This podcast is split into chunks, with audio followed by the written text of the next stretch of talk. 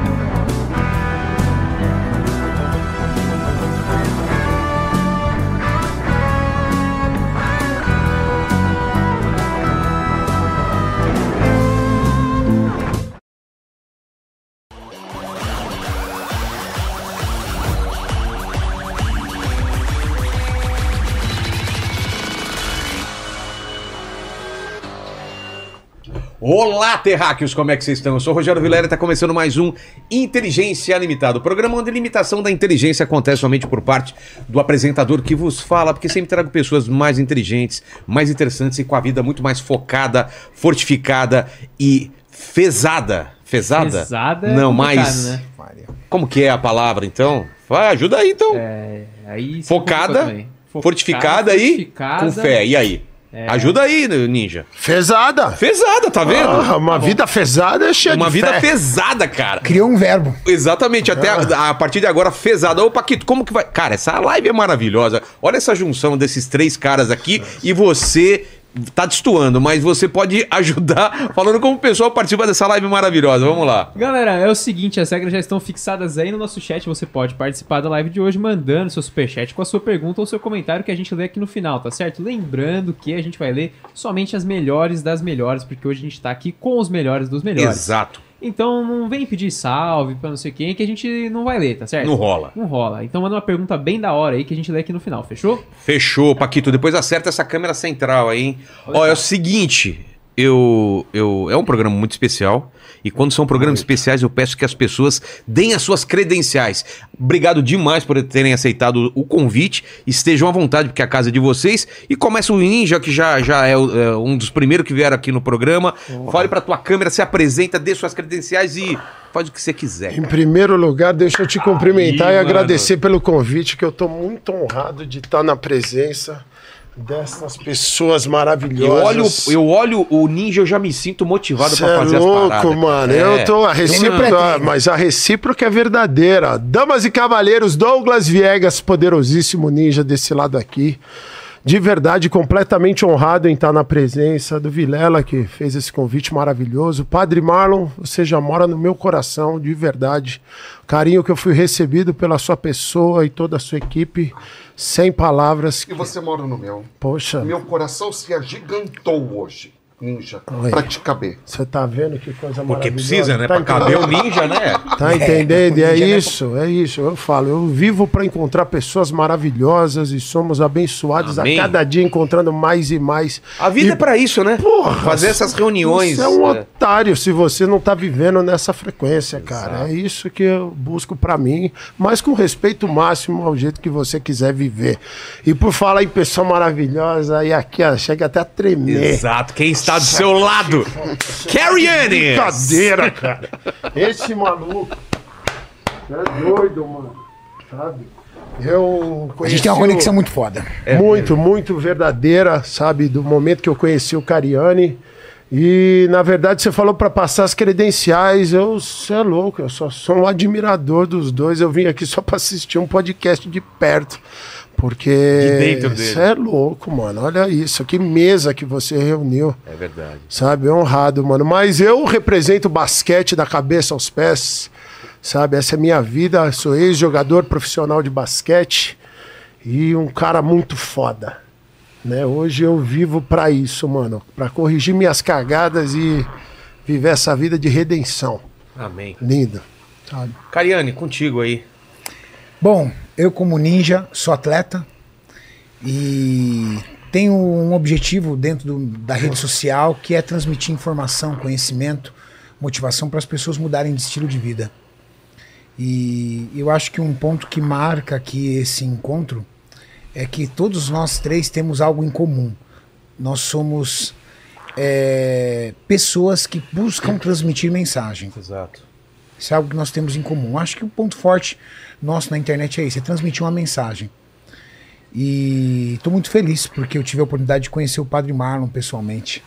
E estou muito feliz porque, cara, quando eu tô do lado do ninja eu me sinto mais forte. Eu falei pra ele, já dei oito abraços nele, falei, não, se prepara que hoje eu vou gastar você. Porque ele é um carregador de bateria. É incrível, né, cara? Cara, ele é um carregador de bateria. não velho. teve uma vez que eu não encontrei o Ninja e ele não transmitiu uma sensação boa. Não, e que você sai pilhado, Não, e outra, cara, ele Você nunca sai fala... daqui querendo o mundo. Ele só fala bem de você, ele só, só te elogia, só coloca o lado bom. Cara, eu, é, o, o Ninja é um cara Não, que Ninja é diferente. considero como amigo. E a gente se vê pouco, hein? E mesmo assim, amigo é assim, né? Você vê pouco, mas quando vê. Mas mora no coração. Exatamente. Mas eu tô feliz pelo Ninja porque agora ele assumiu um papel que, cara, é muito importante pra ele de palestrante. Verdade. Então, cara, hoje poder é, ele poder viajar pelo Brasil e fazer palestras pelo Brasil, cara, eu eu eu estaria na palestra dele em qualquer lugar do Brasil, só que nem sempre a pessoa consegue estar. É. Então ele poder viajar é muito importante. Uma coisa é você ver pela internet, assistir alguma coisa, eu ver esse cara, esse cara pessoalmente. Talvez eu ali, ó, assistir pessoalmente, é muito bom. Então, ver hoje o Ninja como palestrante, cara, tô feliz demais. E, hoje, e agora a, a estreia do nosso, nosso padre querido aqui, né? Que está aqui com a gente. Também dê suas credenciais, se apresente para o povo. É sua câmera aquela lá de cima. Lá. Perfeito. Bom, primeiramente eu quero dizer que eu zerei na vida, Para. zerei hoje, porque estar do lado do Vilela é demais da conta. Obrigado demais, padre. Nós te amamos muito. Ah, a gente também. Obrigado, obrigado, obrigado. Obrigado, padre. Eu trouxe alguns presentinhos pra você. Vamos lá. Como é a primeira vez, é, tem que trazer presente, né? É, E aí? estar aqui junto também desses feras como você, Cariane e Ninja, é demais da conta. Estou diante de gente que me motiva, motiva uma multidão, mas que a mim também motiva e me ajuda a continuar lutando pela vida, a minha e de mais um bocado de gente. Muito obrigado. Obrigado, obrigado, padre. Deus lhes pague. Ah, vocês falaram que são até atletas? Eu também sou. Por incrível que não pareça, mas eu também sou atleta. Eu sou um atleta de Cristo. E aqui na cadeira de rodas, com respirador mecânico, tomando 281 comprimidos por dia. Cheguei de ambulância. É, eu vi. Tem aqui uma equipe de saúde completa cuidando de mim e graças a Deus eu sou um atleta.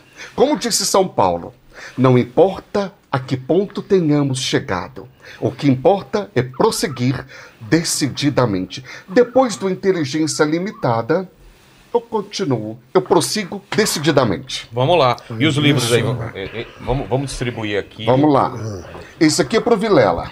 Boa, olha aqui, colocar aqui na câmera de cima, olha aqui. Esse é para o Que fazer com os limões Obrigado, padre. que a vida te dá.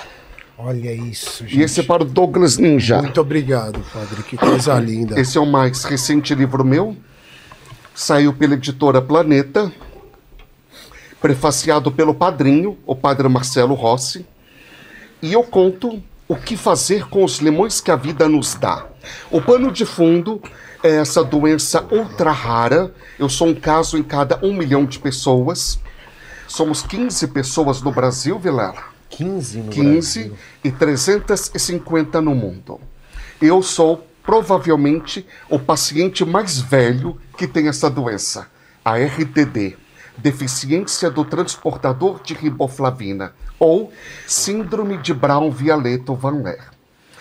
A doença vai pegando os músculos todos, de maneira especial da respiração, da audição, da visão, da deglução, da mastigação e da locomoção. Mas eu gosto de dizer, e está aqui, na parte de trás do meu livro, na contracapa, eu tenho uma doença rara, mas ela não tem a mim. Eu tenho uma doença, mas ela não tem a mim. Eu estou na cadeira de rodas, mas eu não estou na cadeira de rodas. Eu estou com respirador mecânico, mas eu não estou com respirador mecânico. É sobre isso que vamos falar. Exatamente. É a fé que coube a mim. E vendo vocês, eu Isso tenho é mais lindo, fé né? ainda. Isso é lindo, a recíproca é verdadeira. Até pedi, padre, a gente num dia tão especial, a gente começar isso aqui com uma oração, uma bênção do Senhor, seria uma Vamos honra. lá. Vamos lá? Seria uma honra. Senhor Jesus, nós te bendizemos e glorificamos, porque cada um do seu canto, com sua história, com seus obstáculos, mas também com suas vitórias, o Senhor aqui nos reuniu. Jesus querido e amado, pede ao Pai das misericórdias por nós, para que tenhamos força, foco e fé e possamos transmitir com a nossa vida a força, o foco e a fé, sobretudo para aqueles que se encontram desmotivados, desesperançados, desesperados. Jesus, o comando deste programa está nas tuas mãos. Abençoa-nos. Pede ao Pai por nós e manda sobre nós o Espírito Santo. Batiza-nos, Jesus, no teu Espírito. Amém. Amém. Em nome do Pai, do Filho e do Espírito Santo. Que palavra. Amém. Muito obrigado. Eu que agradeço. Cuidado aí, Ninja! é o Ninja vem com muita é força. fenomenal. É. Isso é louco, isso é louco. Isso daqui é o sentido da vida, sabe? É, nós só estamos aqui para isso, mano. Eu já tive em vários lugares e hoje é mais do que especial, porque nós só estamos aqui nesse planeta para encontrá-lo, Vilela.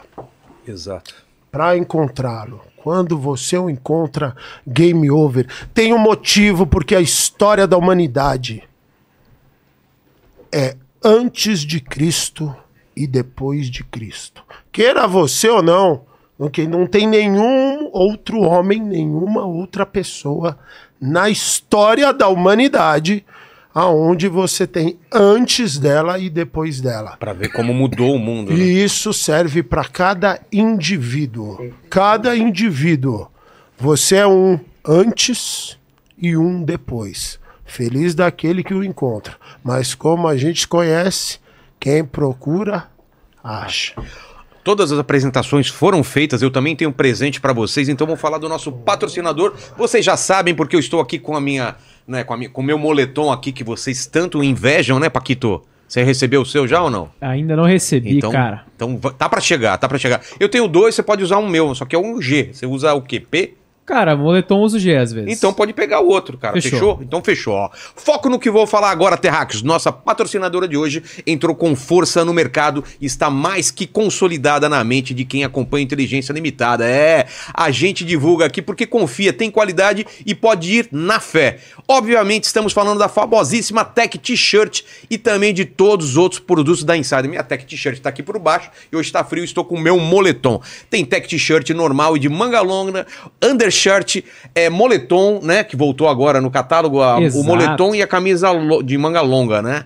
Então, ó, vocês já sabem, né, qual que é o esquema? Antiodor, Cara, ela é antiodor, desamassa no corpo, ela É. é antibacteriana, ela é respirável. Exato, aí, e o então tecido você- é pelo menos duas vezes mais macio que o algodão. Só de tocar dá pra sentir a maciez, não é, Paquito? Exato. Você já tocou na minha, na minha, na minha Na blusa? sua insider. Na minha insider. Mas assim, ó, quer começar e não sabe por onde? Se liga nessa dica. Ne- Na dica que a gente sempre fala aqui, a tech t-shirt e a cueca. É, são os meus preferidos. A cueca eu sempre uso. A meia você gosta, né? Sua meia, eu preferida. adoro a sua- meia, cara. Então, é sucesso. E vamos de cupom, 12% de desconto em todo o site, não é, Paquito? Exatamente, tem QR Code na tela, tem link na descrição e o cupom tá escrito em ambos, então pra você não esquecer. Qual é o tá cupom? aí. O cupom é Inteligência 12. Dá lá, então, no cupom Inteligência 12, 12% em todo o site. E estamos aqui com o nosso presente pro Ninja aqui, ó. Opa, muito obrigado. Você é louco? Cariane. Obrigado. Obrigado. E o padre também tem Opa, presente aqui. opa, Olha coisa só. linda. Gratidão Aqui, ó, ao Vilela você. e a Insider. Uau! Boa! Muito Vamos, obrigado, hein? vamos pegar aqui também os livros, vamos deixar lá com a, com a, com a Fabi, ela guarda aqui. Adorei. Depois você fala, padre, pra gente. Vocês já conhecem, né? O Ninho já conhece, o Cariano já conhece. Essa camisa é show demais. Ó, eu tava falando aqui que é foco, força e fé. Eu trouxe um para cada um pra falar de uma coisa, mas é óbvio que as coisas se confundem, né? Porque quando a gente fala de força, fala de treinamento, de saúde, tem que ter, tem que ter um pouco de foco também, tem que ter a fé. Você também fala, como você disse aqui, falou um pouco de fé. Então, fiquem à vontade de misturar os assuntos aqui. Apesar do Cariano ter chamado pela força, você pelo foco e o padre pela fé. Tô errado de chamar você pelo foco ou não? É honra, cara. Porra, mano. Mas eu, não, não, não tá, mano. Não tá, não tá. Porque eu tô no foco dessa minha. da melhoria pessoal diária. No foco de ser o melhor ser humano que eu posso ser, de corrigir todas as Acho que a gente minhas pode falhas. começar- pode falar de A gente foco. pode né? começar por isso que você falou, né? Da gente melhorar, Mano. melhorar como ser humano, não só fisicamente, mas espiritualmente. Como que é? Como que vocês acham que a gente faz esse trabalho diário? Porque passa pela vida simplesmente sendo, eu acho muito pouco pelo, pelo potencial que a gente tem como ser humano, né, Ninja? Então vou te fazer uma proposta, Vilela, porque esse é onde o meu trabalho hoje é totalmente fundamentado. Eu falo de começar pela fé. Ah, é? sabe? Porque é a base de tudo, mano. Hoje, assim, eu fiz uma proposta. Geralmente você tem as pessoas sempre naquela corrida, sempre do financeiro, certo? Então, do trabalho. Você tem. Lembra, não estamos julgando ninguém ou falando de certo e errado. Eu estou falando a minha proposta para o meu trabalho, que eu acredito. E então você vê sempre o pessoal sempre muito focado quando há essa parte financeira de buscar o seu ganha-pão. Você tem também o Cariano e pode falar com propriedade aqui, o Paul do Longo também tá aí. Um abraço para você, sangue bom, sabe, nesse cuidado com o corpo. Mas você vai ver que tá tudo interligado. É. Não tem como fugir, é tudo, sabe, eu- tá tudo conectado, cara. Corpo, alma e espírito. Tudo conectado, sabe? Então o pessoal faz esse, tem esse cuidado com o corpo. E a nossa proposta é começar com a espiritualidade, mano. Bom. Porque é onde você vai encontrar a força e o foco para fazer tudo. Concorda, padre? Entendeu? Perfeitíssimo. Sabe? Como- Gostei, Ninja. Eu digo isso pela minha experiência, padre, sabe? Assim, é... Cuidou da espiritualidade, você arruma tudo. É verdade. Tudo, tudo. Porque foi a espiritualidade que me trouxe o foco, sabe? Foi a espiritualidade que me dá a força. Isso. É a espiritualidade. Então a gente está na presença aqui do Padre, não é à toa essa, essa criatura maravilhosa, esse ser humano incrível, sabe? Você vê a maneira, a postura como o Padre carrega a vida, é como eu acredito plenamente, sem história triste, sem chororô, sabe? Deus é perfeito. Tem um motivo porque cada um tá passando o que tá passando e isso é para você se engrandecer, se fortalecer. E quando a gente fala de espiritualidade, eu gosto de dizer aqui, quando a gente fala de Cristo, eu tô falando da força. Porque eu vejo muito pouca gente falando sobre Cristo, essa força sagrada, soberana do universo, como a força, porque é o que ele é é a força. E com a força você supera qualquer parada, qualquer coisa. É a força, cara. Você vê Guerra nas Estrelas. Você assiste Guerra nas Sim. Estrelas? Yoda, bicho foda, mestre soberano com as orelhonas zica, Luke Skywalker. tudo bem dos palavrões toda a galera. Né? Não, o padre sabe que é cheio de amor e carinho aqui. O padre é venenoso. O padre, Combi- A gente combinou que se, se Padre- passar do ponto ele tosse. o padre é fenomenal, você é louco. Então, quando você vê, ó, sa- sabe, porque hoje eu vejo em todo lugar, porque tá em todo lugar, certo? E quando você vê o que, que eles sempre falam um pro outro, ô Cariane, que a força esteja com É. você. Que a força esteja com você. Ninguém para para pensar, mas ele está falando de Cristo.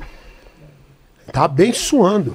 Que a força esteja com você. Porque ele é a força. É a força para te tirar de qualquer problema, para te levantar de qualquer lugar. É a força. Então, para você fazer qualquer coisa na sua vida, o que, que você vai precisar? Dessa força. Porque a prova é individual, meu brother. E não vai ter gente lá para te levantar, para te resgatar. E aí você vai conseguir achar essa força onde você nunca imaginou. Sabe? Eu já tive essa conversa com várias pessoas que ela descobre essa força quando ela tá lá no fundo do poço. Lá. E tem um stand-up que me chama muito a atenção do Chris Rock, esse gênio. Né? Ele tem você, que é um cara do stand-up, um humorista fantástico, sabe do poder dele. E ele tem uma passagem no stand-up dele que ele fala: Eu tô procurando, eu quero encontrar Deus antes de Deus me encontrar. que maravilhoso. Caramba. E isso me chama a atenção. Ele fala: ele Eu te agora eu estou nessa caminhada porque eu quero encontrar Deus antes de Deus me encontrar. Que aí ele cita até, que aí o negócio até vai mais pesado, não precisa falar Tá. tudo que ele fala lá, mas ele fala: Você nunca vai encontrar. Ele fala: Você não encontra quando você está assistindo o jogo do New York Knicks no Madison Square Garden com uma supermodelo no seu colo e você celebrando, e aí Deus fala: Oh, Chris Rock. Tudo bem, Tô aqui. eu falo, tô aqui. Ele fala, "Ô, meu Deus, tudo jóia." Ele Obrigado, fala, não é nessa É. situação. Ele fala, você encontra onde? No fundo da cela, na clínica de reabilitação, sabe? Você lá no fundo do poço, largado sem ninguém. Então ele fala, então eu quero encontrá-lo antes dele me encontrar. Então, quando você a gente está falando desse assunto, é, não tem como, na minha cabeça, né, na maneira como eu escolhi viver, você fazer as coisas ah, sem a espiritualidade. Porque nós só estamos aqui para encontrá-lo. Como eu falei, você encontrou, ganhou. Game over. Aí a caminhada fica como está aqui nessa mesa aqui agora. Olha o padre. Zerou e começa. Game over. Game over. Entendeu? Então, é assim, porque como a gente conversou no começo, é a vida, a história da humanidade é antes de Cristo e depois de Cristo. Vida, morte, vida. Você teve uma vida você depois morre essa vida, essa pessoa morre, é exatamente o retrato de Cristo na ressurreição. É o, é o que faz a parada ser tão especial e espetacular. E isso é traduzido na nossa vida aqui. Porque é onde acontece esse encontro, quando você está lá, né? Feliz daquele que consegue encontrá-lo antes desse ponto. Mas eu digo, não interessa onde, mas é uma vida. Você pega, eu uso o meu exemplo, eu só posso falar com propriedade sobre a minha pessoa. Tem uma vida, tem um encontro e uma vida agora completamente diferente. Sabe? Quem me conhece sabe. Sabe? Então, assim, eu, eu sou o exemplo vivo da parada. E aí, através disso, a gente fundamentou toda a nossa parada através disso. Qual que é o pilar? Aonde nós vamos construir? Na espiritualidade. Primeiro aqui, ó, na pedra angular, pá, na rocha. Agora eu construo tudo. Por isso que você vê em vários casos pessoas muito bem sucedidas financeiramente, mas ainda infeliz. Você vê as pessoas muito bem fisicamente, mas ainda infeliz. E aí eu falei assim, peraí, mas quando você trabalha nessa parte da espiritualidade, a pessoa fica como tal padre. Uma rocha. Uma rocha. Tá lá o padre, tá todo cheio de aparelho, todo ferrado, toda parada e cada vez melhor. E levando e fala daqui é zica e nós vai pra cima. E às vezes o cara Aonde? sof- Pergunta e- pro padre E o cara ele- no sofá dele tá bem, e não aqui, sai de aí lá, o tá padre enterrado. fala- mas é assim, porque não encontrou a força. O padre achou a força. Eu tô mentindo aqui, padre. Certíssimo. Padre, onde você encontrou essa fo- a força? Como que foi isso? Da onde vem essa força de para viver, pra para fazer, pra mudar a vida das pessoas? Eu encontrei essa força justamente em Jesus. Eu falei que eu tomo 281 comprimidos por dia, mas e alguns se eu não tomar eu paro, os músculos param. Mas é Jesus, a C, DC, antes dele e depois dele. Eu tive um encontro pessoal com Jesus aos 14 anos de idade. E ali eu fui batizado no Espírito. Eu vou explicar o que é. Quando nós somos batizados, pequeninos, na Igreja Católica, nós recebemos o Espírito Santo.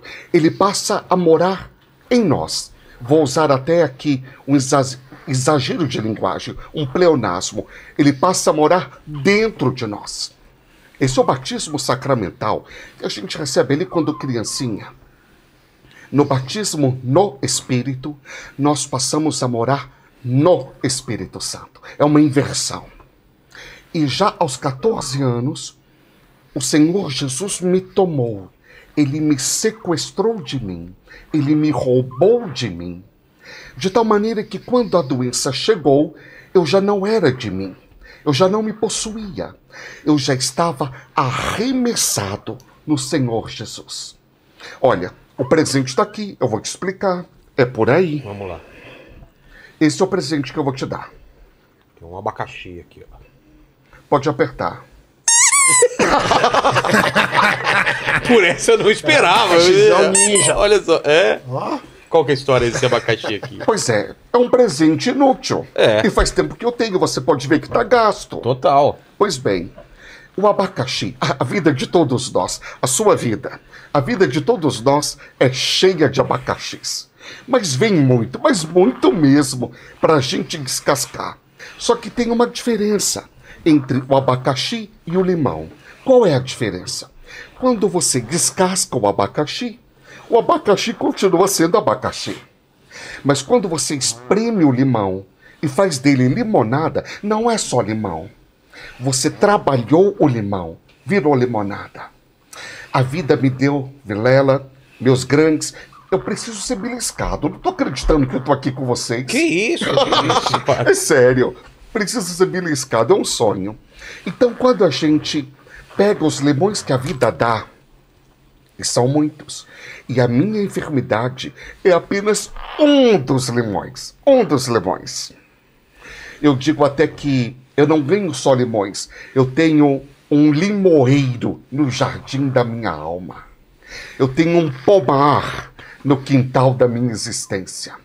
Mas aí é preciso justamente a espiritualidade, porque ela nos faz com que nós nos transcendamos. Não vivamos da imanência. Você tem que transcender. Você tem que viver acima de si. Você tem que viver além de si.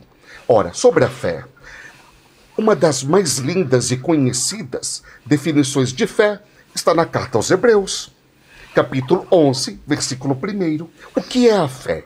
O autor, o escritor bíblico diz: é o fundamento, você falou de fundamento, filho, é o fundamento das coisas que ainda não temos. É a certeza daquilo que ainda não vemos. Eu gosto muito de Viktor Frankl, aquele neuropsiquiatra que sobreviveu a quatro campos de concentração.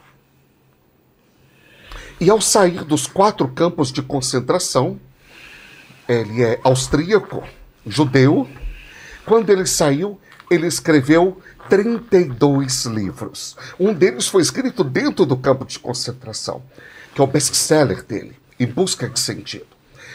E os seus 32 livros foram traduzidos para 27 idiomas.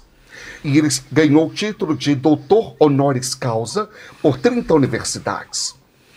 Então, Victor Frankl diz o seguinte: que você sempre pode ir além além dos limões que a vida te dá. Você não precisa parar nos limões. E que todos nós temos essa capacidade. In- Independente da pessoa até ter uma fé declarada. É algo constitutivo da pessoa. Essa capacidade de se elevar, de buscar algo além dela, de se agarrar em algo que a levante. Bom, aí se você tem a fé em Cristo Jesus, a coisa melhora muito mais. Porque aí o seu fundamento está na rocha. É assim? É assim que se faz. Está na rocha. Falei que o padre é ninja pra Caramba, Te ninja! avisei, meu. Te avisei que o padre Eu, é eu entrei no clube dos ninjas agora. É. Você sempre foi, mestre. Eu queria pegar o gancho do que o padre falou pro, pro, pro, pra perguntar pro Cariani. Pra essa força, né? Porque tem muita gente que não começa. Falta, falta alguma coisa. Falta uma, um impulso, falta uma vontade, é, falta alguma coisa. E eu vejo as vidas transformadas também depois que a pessoa se exercita, que começa uma alimentação boa. Da onde vem essa força que você acha, é, Cariani? E o que, que você pode falar pra pessoa que tá lá em casa, que não consegue? Fala, pô, segunda-feira eu começo, ou eu vou mudar minha vida e não consegue. E a gente tá falando de saúde também, a gente tá falando de viver mais, viver pra cuidar dos seus filhos e tudo mais. Olha, Virela, se eu pegar um gancho com a explicação incrível que eu coloquei dentro da minha cabeça do que o Ninja acabou de falar e a forma tranquila com que o padre fixou todo esse discurso do Ninja incrível, que é literalmente algo que a pessoa tem que carregar para a vida dela, eu vou dizer o seguinte, que toda essa espiritualidade que eles dois falaram tá ligado também sobre a necessidade de você cuidar do seu corpo. Com certeza. Sem dúvida. É o templo E do... se nós falarmos sobre a questão é, cristã, um dos mandamentos da Bíblia é que você cuide do seu corpo, é, o seu templo. Hoje, muitos empresários bem-sucedidos começaram a olhar para dois lugares: espiritualidade e o corpo. E você pode perceber pelo comportamento deles na internet. É. É notório que eles começaram a perceber. E por quê? Porque eles conseguiram o dinheiro e não mudou muita coisa. Pare... Quando quem tem dinheiro, quando a gente fala isso, a pessoa vira e fala assim, cara, é muito fácil você falar isso, porque você tem. Então você tá aí em cima, então é fácil você falar que o dinheiro não é nada. Mas é que na verdade, quando você chega num patamar de conquista financeira, você vai entender o que você vendeu para isso. Às vezes você vendeu a alma, Total. vendeu a saúde, vendeu família, vendeu tudo que você tinha para conquistar o dinheiro. E eu acho que quem, quem é bem sucedido hoje e demonstra uma mudança de comportamento quer mostrar para o público o seguinte, cara. Do outro lado do arco-íris, há aquele pote de ouro que você está buscando. E eu busquei. Mas é só um pote de ouro. Ele não vai conseguir trazer tudo o que você quer. E quando você pensa na minha parte, que eu vou comentar aqui, que é o físico, o corpo, você cuida do seu corpo, você tirar uma hora do seu dia para cuidar do seu corpo é transformador. Só que o corpo é extremamente adaptativo. Se você está há 25, 30 anos, 35 anos, 40 anos no mais absoluto sedentarismo, para o seu corpo esse estado é maravilhoso, Por quê? porque ele é adaptativo. E qualquer coisa que você realizar diferente disso, o seu corpo será resistente a isso. Primeiro pela natureza da ele- nossa biologia. Porque ele se acostumou ou porque é Porque contra a natureza dele? Porque ele se acostumou e é contra a natureza dele. Se acostumou por quê? Porque o seu cérebro aprendeu a criar um ambiente delicioso nesse aspecto. Segundo, você, no seu, é, vamos dizer assim, no seu íntimo, na sua ancestralidade, você é uma pessoa que foi feito para caçar, pegar comida, voltar e descansar. E, e, e, e, man- e você descansar, pra ter força pra depois Descansar, acumular ganhar gordura. peso, acumular gordura e reproduzir. Tá. O ser humano foi feito para reproduzir, caçar, acumular gordura para fazer o mínimo de esforço possível. Então, o seu corpo não quer você com massa muscular, porque massa muscular consome energia. Isso para o seu corpo não é interessante, ele quer acumular energia.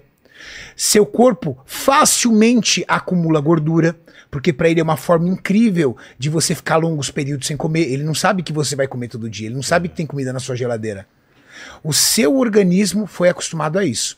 Mudar esse comportamento é uma mudança que envolve espiritualidade. Se você, todo mundo fala pra mim, Renato, qual é o segredo da dieta? Nenhuma. Renato, qual é a melhor atividade física? Qualquer uma. A diferença não está na dieta e nem na atividade física, está na constância, em você ser capaz de repetir atos. Repetir isso está ligado ao seu corpo ou à sua mente? Mente. Total. Então vamos, voltamos lá atrás na questão que o Ninja falou. É. Você entendeu? Assim, uma a- A mudança. espiritualidade, cara, ela é a base de tudo, ela é o centro de tudo. Sabe? Quando Tem o gente ser humano. Tem gente que vai chamar de força de vontade, Mas tem gente é- que vai chamar de fé. Chame, gente- mas né? é isso. Que eu, Motivação. Motivação. o que eu digo é o seguinte, eu usando o, o, o meu exemplo, sabe assim, é onde você encontra força para tudo. Por isso que antes da gente falar do foco, da vai tudo se alinhar. Sabe, hoje, o cuidado com o corpo, que nem eu fui treinar agora antes de vir para cá, que sabe, pra a gente sempre que tá nesse ritmo, sabe, não quero perder esse fio da meada, fazendo esse treino e quanto melhor está o seu físico, melhor a conexão espiritual. É melhor, sabe? O seu foco completamente diferente. Sabe? Você está alinhado, você está centrado. Sabe? Você começa agora a construir algo realmente como na rocha. Não é, padre? Na Ora. rocha, sabe? Então, assim, para tudo, você está falando para a pessoa que está em casa, para quem estiver em qualquer lugar, fala assim: aonde você vai encontrar essa força? Onde nós encontramos. Sabe? Você tem os exemplos vivos da parada. O negócio é esse, porque assim, enquanto não chegar a vergonha na cara, sabe? Por isso que a gente diz aqui, ó, a gente vive e deixa viver. Sabe? Nós não estamos impondo o nosso estilo de vida aqui em ninguém. Pelo contrário, viva como você bem quiser. Eu estou dividindo aqui como eu vivo. E aí, por incrível que pareça, a gente encontra quem vive da mesma maneira. Encontramos quem vive da mesma maneira. Estamos todo mundo alinhado. Ninja, quando você vê o- a- as pessoas à beira do. Quando tá no leito da, leito da morte, eu nunca vi ninguém falando que desejaria ter mais dinheiro. Você já viu alguém falando, ah, queria ter juntado mais dinheiro? É sempre o quê? Queria ter cuidado da saúde, queria ter, ter tido tempo mais com meus filhos, queria ter tido é, mais fé. Então, assim, você vê que no final da vida, quando a pessoa olha pra trás, ela se arrepende do quê? É de não ter mais tempo, de não ter cuidado Do que ela não saúde, fez. Do que ela não fez, exatamente. de ter conhecido mais lugares. Exatamente. Eu me recordo de ter um dia. É, meu avô estava muito doente. E aí ele chegou, chamou a minha mãe e tudo. Ele falou assim: Filha, eu queria visitar a praia. Minha mãe falou assim: Praia, pai? Ele falou assim: Eu fui uma vez só na praia. O quê? Um homem de 86 anos de idade tinha ido apenas uma vez na praia. Todas as vezes que havia uma viagem em família, não quero. Tô ocupado. Vou ficar em casa assistindo o jogo. Vou ficar em casa ouvindo rádio. Ele era o homem do não. Meu avô era um homem do não. E aí minha mãe ficou desesperada. Falou assim, pô, preciso levar meu pai para ver a praia, só que ele tá no hospital. Ela foi falar com o médico, o médico. Ele não viu a praia. Então, deve ser cruel você chegar num um momento da tua vida, olhar para trás desejar várias vezes ter feito algo e se negado a fazer e hoje não poder mais fazer. Isso. Deve dar um arrependimento danado. Então, quando eu vou na internet e falo para as pessoas começarem uma atividade física, mudarem hábitos alimentares, encontrarem uma hora quatro vezes por semana para movimentar o teu corpo, eu tô pedindo para essa pessoa fazer algo para não pagar a conta quando tiver 80, 90 anos. Dá pra dar uma, uma estimativa de que diferença faz de alguém que se movimenta e não em relação a tempo? Olha, Eles têm, têm estudos já disso? Tem, tem um estudo que saiu sobre treino de pernas, só perna.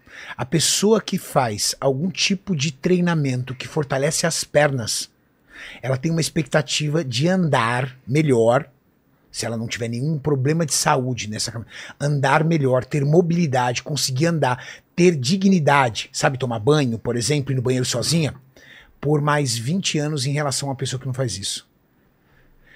Tem preço você ter mais duas décadas a dignidade de fazer suas necessidades sozinho? Claro que não.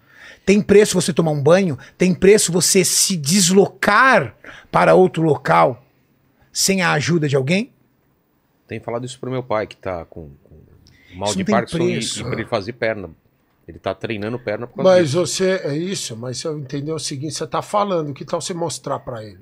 É. Não, Quando não, mas- ele vê você na atividade Ah, sim, física. sim. Mas é isso que eu digo, assim, a gente mostra através do nosso exemplo. O exemplo cara. arrasta. Sabe? É. Porque aí ele tá falando, ele fala tudo que você fala pro outro, você tá falando pra você.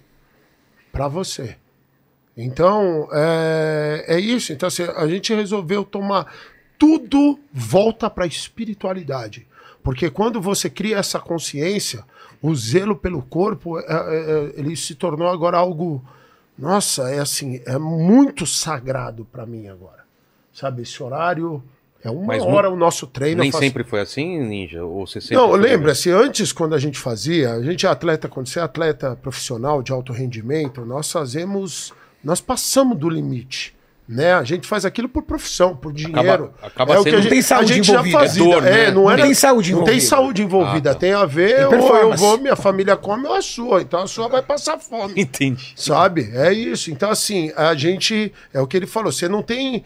A, a gente tinha, lógico, a consciência, porque eu sempre queria ser um melhor jogador. Melhor jogador, melhor jogador. Era assim a nossa cabeça. Só que hoje, eu quero estar cada vez melhor. Eu não tenho, sabe, mas por pura saúde. Por pura saúde, porque como eu conversei agora aqui com o Cariani, estou conversando aqui com vocês, com o padre, é, quanto melhor a nossa parte física, melhor a nossa conexão. Melhor. Melhor tudo. Sabe? Melhor tudo. Então, assim, como eu falei, é o templo sagrado, é o que você tem aqui por esse período na Terra. Então, o zelo é fundamental. E o que é a ironia do, do, do destino, né, das coisas, é assim: quando nós somos mais jovens, a gente passa a vida inteira destruindo o corpo. É. Sabe? Quero ver quão mais louco eu consigo ficar. Tudo que não presta, você quer e quer mais. Sabe? E você zera rápido, né? É isso, Tipo, você zera sai de uma balada, rápido. você sai de uma balada, É. vai trabalhar virado E e, tudo vai bem. que acabou, entendeu? Quando E- você é mais velho, você vê que não e é hoje possível. você vira a chave, hoje fala assim, hoje eu quero tudo que é pro meu benefício. Sabe? Então essa é a beleza da parada. E aí entra o foco que o E Cariani quanto disse. antes você vira a chave, melhor é. E isso é em todos os aspectos. É no aspecto financeiro, físico e sentimental. Por exemplo, o cara que mais cedo vira chave encontra uma mulher fera, casa com ela, esse cara tem uma estrutura muito melhor e mais rápido. O cara que não faz isso, o cara pode ter 40 anos de idade, ainda não encontrou uma mulher fera, o cara pode ter até dinheiro, mas você vai ver a vida pessoal do cara é um bagaço. Estamos falando da parte emocional. Parte física. Quanto antes o cara vira a chave e começa a ter equilíbrio na vida dele, ou seja, eu não tô falando pra pessoa que nunca mais vai beber. Eu tô falando pra pessoa que ela não pode ir numa festa. Eu fui numa festa esse final de semana, fui dormir 5 horas da manhã. Mas quando essa pessoa ela faz isso com equilíbrio, ou seja, isso não é uma rotina dela, é um evento. Se a pessoa ela bebe socialmente, ou ela escolhe nem beber, Tudo isso faz com que ela tenha o quê? Uma longevidade. Mas o jovem ele não pensa na longevidade, ele pensa o seguinte, cara, antes viver pouco e ter uma vida fenomenal do que viver muito numa vida sem graça. Esse é. pensa, pensamento da euforia. Só que eu mais velho, você mais velho, padre mais velho, você mais velho, você sabe, essa euforia baixa Claro. baixa. Você consegue hoje se ver levando a vida louca que você vivia quando jovem? Nunca. Não dá. Mas isso baixa. O problema é que esse termômetro acontece na vida de cada um num período. Isso. Mas, quanto mais cedo isso acontece, maior, mais rápido você conquista a sua liberdade financeira, mais anos você vai ver na sua vida e menos erros você comete. Eu tenho uma frase que eu sempre digo: viver é desenhar sem borracha. Cada traço do seu desenho da vida Tá é uma decisão que você toma todo dia, pequena, grande, e as pequenas são as mais importantes, porque ela vai norteando o seu desenho. Você faz um risquinho aqui, você tá indo pra cá. Aí você vira pra cá, você vai vir pra cá. Tua esperança é, quando você chegar no momento da tua vida, olhar pro desenho e falar, porra, gostei desse desenho. Era mais ou menos isso que eu pensava. Ou, nossa, muito melhor do que eu esperava. Ou, que merda, só fiz cagada. Então, errar muito, errar é um aprendizado, mas vive melhor quem erra menos. Adianta. É muito bonito, você romantiza bastante o erro. É. né? Existem muitas frases para romantizar o erro, né? Ah, você, você aprende no, no erro, é no erro que você fica mais forte. Tudo bem. São frases para levantar o cara que errou, porque é importante, porque senão o cara desiste. Mas a grande verdade e a maior premissa é: chega na frente quem erra menos. Essa é a lei do basquete, é a lei da vida. Não é? É, o basquete, como a gente diz na vida, é um jogo de erros. Todo mundo vai errar. Essa é a certeza. Certeza. Quem ganha? Basquete, vo- a única certeza que você tem é que você vai errar. Vai. Mas quem ganha? Quem erra menos. Pronto. A vida espelha o basquete. E, eu e uma. Então, e- para de romantizar o Isso, erro, por- porque o erro é um motivacional. Romantizar o erro é um motivacional para levantar o cara que caiu, não para você nortear a tua vida. Tanto que a gente, eu escuto sempre o Joel J, ele fala muito nisso, e ele fala: você aprende com os seus acertos. É. É isso. Ele falou Com aqui. seus acertos. Mudou que minha você cabeça aprende. isso. É Sabe verdade. onde eu Sabe, aprendo? os caras falavam, você aprende com o seu Não. Você não ganhou o jogo. Sabe, a gente quando joga, É a gente fala assim, ó. Você joga, a gente já teve Mas tá vários jogos. totalmente errada essa frase. Você aprende com Cara, erros. Não, assim, você aprende ó, com os seus acertos. vários Porque você acertou, É. você, você assim- consegue ir pra frente, né? Vilela, assim, perder é um hábito. É um hábito. Como assim? O cara costuma Ah, perder. sim, sim. É um hábito. Então eu já vi, cansei Chega um de ponto que você não liga mais. Cansei de estar com jogadores de times que você jogava 38 minutos, o cara tá lá, nota 10. Nos dois ele entrega a paçoca. Porque já fez demais, já fez um grande jogo. E aí, ele, e na cabeça de todo mundo, ah, fizemos uma grande partida contra um time grande. E fala, ah, dá pra ganhar esse jogo. Só que você, se em você ganhar, você não sabe ganhar ainda o jogo. Então, quando você ganha, você aprende a ganhar, aí você agora não perde mais jogo, cara. E Quando eu- tá naquela situação complicada, é o- você viu como tá tudo linkado? O exemplo do padre dos limões. Você agora aprendeu a fazer a limonada, a dificuldade máxima e no final você sai com a vitória. Você É isso, espreme sabe? ainda o, Então, E eu aprendi uma coisa, tem uma característica que é minha. Você sabe onde eu aprendo muito? No seu erro. Exato. No seu erro. Você não precisa errar. Você Não, pode aprender aprendo com o erro dos outros. É meu. Quem convive comigo sabe. Se você chegar pra mim, ninja, e falar assim, Renato, tá vendo ali na esquina? Na esquina tem um cara que, meu, o cara é perigoso. Eu não vou passar naquela esquina, velho. Não vou. Porque você falou pra mim que você passou na esquina e foi assaltado lá. Sabe qual é o mal do ser humano? Será que tem mesmo, cara? Quero ir lá ver. Ninja não sabe o que Ah, tá falando. Alguma ah, coisa assim. Quero ir lá É, ver. Pagar pra entendeu? ver. né? Fazendo uma alusão. Alguém chega, por exemplo, e fala assim: Cara, montei um negócio assim, assim, assado, deu errado. Ah, deu errado porque você não sabe montar, porque você é um burro. Eu vou fazer igual sim você. Peraí, eu vou falar assim: opa. Eu começo a te investigar. Mas o que aconteceu, Ninja? Eu fiz isso e isso, coisa. Aí eu falo, porra. Eu já começo a analisar pra tentar encontrar quais foram os seus erros pra eu não fazer. Mas essa é a sua genialidade. É por isso que Acabou. você é o Renato Cariani. Eu aprendo Porque com o é teu o erro, seguinte, não então, com o meu. Mas a frase que mudou a minha vida na parada, e essa é o carro-chefe, é tudo que eu não gosto em você, eu corrijo em mim. Exato. Então é isso aonde me traz essa, essa independência do mundo. Entendeu? Então, assim, eu não jogo mais a responsabilidade das coisas na mão dos outros. Eu assumo a responsabilidade. O Renato Cariani só grita. Eu não vou gritar. O Renato Cariani não me ajuda em porra nenhuma. Eu ajudo em tudo. Ah, o Vilela só fala mal dos outros. Eu não falo mal de ninguém.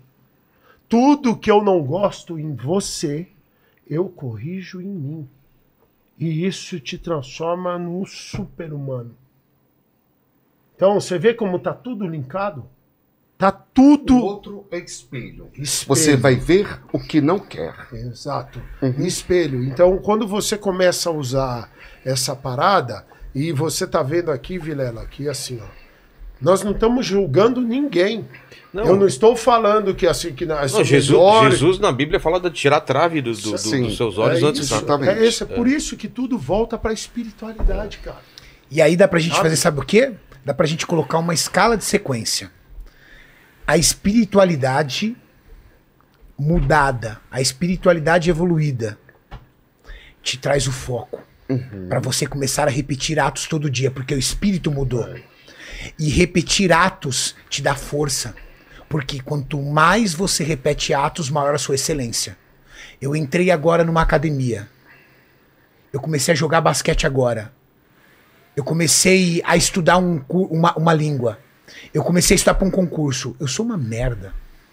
Não tenho força, não tenho habilidade, não entendo ainda nada do concurso, mas eu vou repetindo aquilo. Vou repetindo. Ou seja, a espiritualidade me deu a consistência. O meu espírito me conduz para ter coragem de enfrentar esse desafio. Passa 60 dias, a minha, a minha habilidade muda. Muda. A minha força muda. A minha capacidade muda.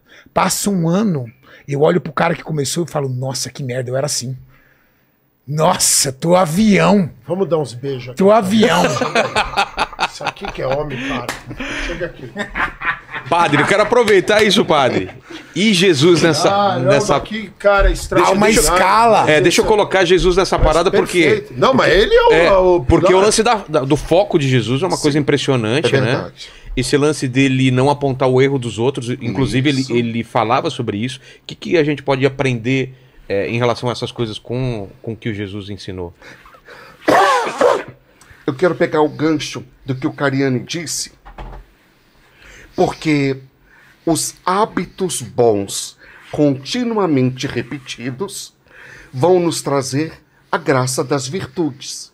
O que são as virtudes? O que é uma pessoa virtuosa? É aquela que repete hábitos bons, hábitos positivos, hábitos elevados. O que é um vício? São atos negativos, pecaminosos, destrutivos, continuamente repetidos. Só que a gente não percebe quando está repetindo um ato ruim ou bom.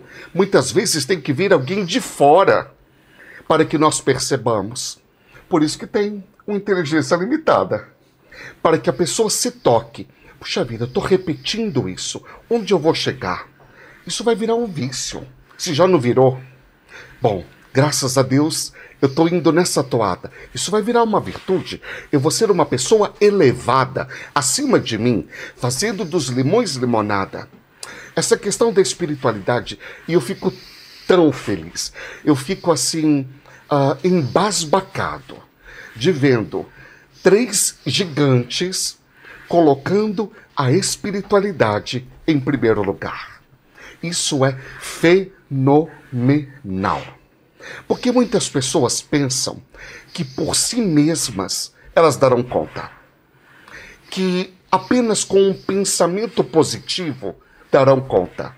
Que apenas com uma ideia, um mantra darão conta. Não. É preciso que você se eleve. E aí que vem a espiritualidade. Você me perguntou de Jesus. Onde é que Jesus entra nessa? Bom, vamos ver então. Jesus tinha foco em quem? Em nós. Jesus tinha 100 ovelhas. Ele conta: o pastor tinha 100 ovelhas, uma se desgarrou do rebanho. Ele guarda as 99 e vai buscar aquela que se perdeu. Bom, quando conta a parábola, as parábolas, Jesus está falando de si mesmo. E é para que nós nos encaixemos nas parábolas. O que são as parábolas? Aquelas historietas do cotidiano. Jesus falava de pescaria, de ovelha, Jesus falava de semente. Ele falava do jeito que o público dele, que hum, o auditório dele entendia. Então ele usa metáforas para explicar grandes realidades. Então Jesus tem um foco. Eu disse tinha foco, mas ele está vivo, é o Senhor. Então Jesus tem o foco. Ele está focado em mim, no Cariane, no Ninja, no Vilela, em você. Jesus está focado em nós. E quando Jesus olha para nós, eu gosto muito de uma expressão então em espanhol. Em espanhol fica mais bonito. Mira aquele que te mira. Olha para aquele que te olha. Foca naquele que está focado em você. Ora, Jesus morreu na cruz. Por que morreu na cruz? Por cada um de nós. Ele não morreu na cruz por uma multidão. Ele morreu na cruz por cada um de nós. Em comunidade, nós experimentamos o amor de Deus, mas se trata de uma adesão pessoal. É pessoal e intransferível. Há um fato objetivo: Jesus morreu na cruz para salvar a humanidade. E o fato subjetivo: eu aceito a salvação que ele trouxe na cruz. Aí eu me lembro, meus amigos, eu era jovenzinho, eu estava no show, eu não perdia show. Eu estava no show de um cantor muito famoso daquela época, da minha época. E no meio do show ele me solta. Jesus morreu na cruz. Mas eu não pedi. Ele morreu para me salvar. Ele disse. Mas eu não pedi. Naquela hora eu tive vontade de sair, de ir embora. Perdeu toda a graça para mim aquele show. E aquele cantor se tornou alvo da minha intercessão. Naquele momento eu disse interiormente: Jesus, eu já te conheço. E isso não é um motivo de orgulho, mas é um motivo de trabalho. Então eu te conheço. Eu passo a partir de agora a ser um intercessor dele, para que ele te conheça. Então Jesus era focado. Os fariseus, os saduceus, os mestres da lei, os doutores da lei, ninguém tirava Jesus do foco. Ele foi chamado de Beuzebu, ele foi chamado de bêbado, ele foi chamado de. Uh, desatinado, de louco, varrido. Ele estava focado em nós. Ele nos trata para que nós assim o vejamos e nos tratemos uns aos outros. Eu vim para cá focado em vocês. Eu vim focado no Vilela. O Vilela ainda colocou lá que a live de hoje o fizesse se achar. Eu vim focado no Vilela. Ele já se achou. E essa live de hoje é para que muitos se encontrem corpo, mente e alma, e entendendo a supremacia da alma. Jesus, ele é a força. Não é que ele tenha a força, ele é a força. A hemorroíça sofreu durante 18 anos e ela era considerada impura, pecadora. Então ela não se considerava digna de chegar a Jesus. Ela foi por detrás, uma multidão, hein? Ela tocou na barra do manto de Jesus. E Jesus disse: Alguém me tocou. Os discípulos riram de Jesus, mestre. Tem uma multidão aqui, está todo mundo te tocando. Podemos ler nas entrelinhas. Jesus dizendo: Todos estão esbarrando em mim, mas uma mulher tocou em mim. Esbarrar em Jesus é fácil. Tocar em Jesus é o X da questão. Você toca em Jesus com a sua verdade, trazendo a sua história, mergulhando a sua vida aos pés dele, no coração dele. E aí Jesus deu a palavra, Cariane. Ele disse: Uma força saiu de mim. Jesus é a força em pessoa, o foco em pessoa. É Ele que nos dá a fé. A nossa fé não é um salto no escuro. Há quem diga que a definição de fé seja é um pulo no escuro, é um salto no escuro. Mas que loucura! Quem vai pular no nada, no escuro? Isso é doidice. Nós nos jogamos em Jesus. Nós nos jogamos daquele que é focado em nós e que perde o foco da nossa vida nele. Nós nos jogamos nele para que sejamos focados uns nos outros. Olha, eu vou lhe segredar. Cariane Ninja Vilela, você que está nos assistindo, por que é que eu não morri ainda? Provavelmente eu seja o paciente que tem RTD mais velho do mundo. Por que é que eu não morri ainda? Porque eu tenho por que me manter vivo. Eu tenho uma causa pela qual lutar. O filósofo Nietzsche, Nietzsche dizia: quem tem um porquê viver, suporta como qualquer viver. Eu tenho porquê viver. Então eu não paro. Quando a doença pegou pesado, o meu bispo diocesano, meu amadíssimo bispo, Dom Wilson Angotti, veio me visitar, ele sempre está comigo, e eu disse para ele, Dom Wilson, a doença chegou pesado agora, pegou pesado, eu estou sentindo isso, isso, isso, os exames dizem isso, os prognósticos não são nada bons, é uma doença neurodegenerativa, progressiva, potencialmente fatal. Eu peço ao Senhor, meu bispo amado, o Senhor me permite continuar sendo padre na cama e ele me deu a permissão. E eu disse para ele: Muito obrigado, Senhor Bispo, porque se eu não celebrar a missa todo dia, eu morro. Se você não treinar todo dia, Cariane, você morre. Se o ninja não fizer as suas palestras e não se exercitar e continuando e, e continuar sendo um jogador de basquete no corpo, mas sobretudo aqui, ó, agora, na alma, e levando as estratégias do basquete para as pessoas, você morre. Se o Vilela, nos seus stand-ups, nos seus desenhos, se o Vilela, no seu podcast, não extrair de nós tudo que tem que extrair, como de um limão bem apertadinho, o Vilela morre. Ele não tem por que viver.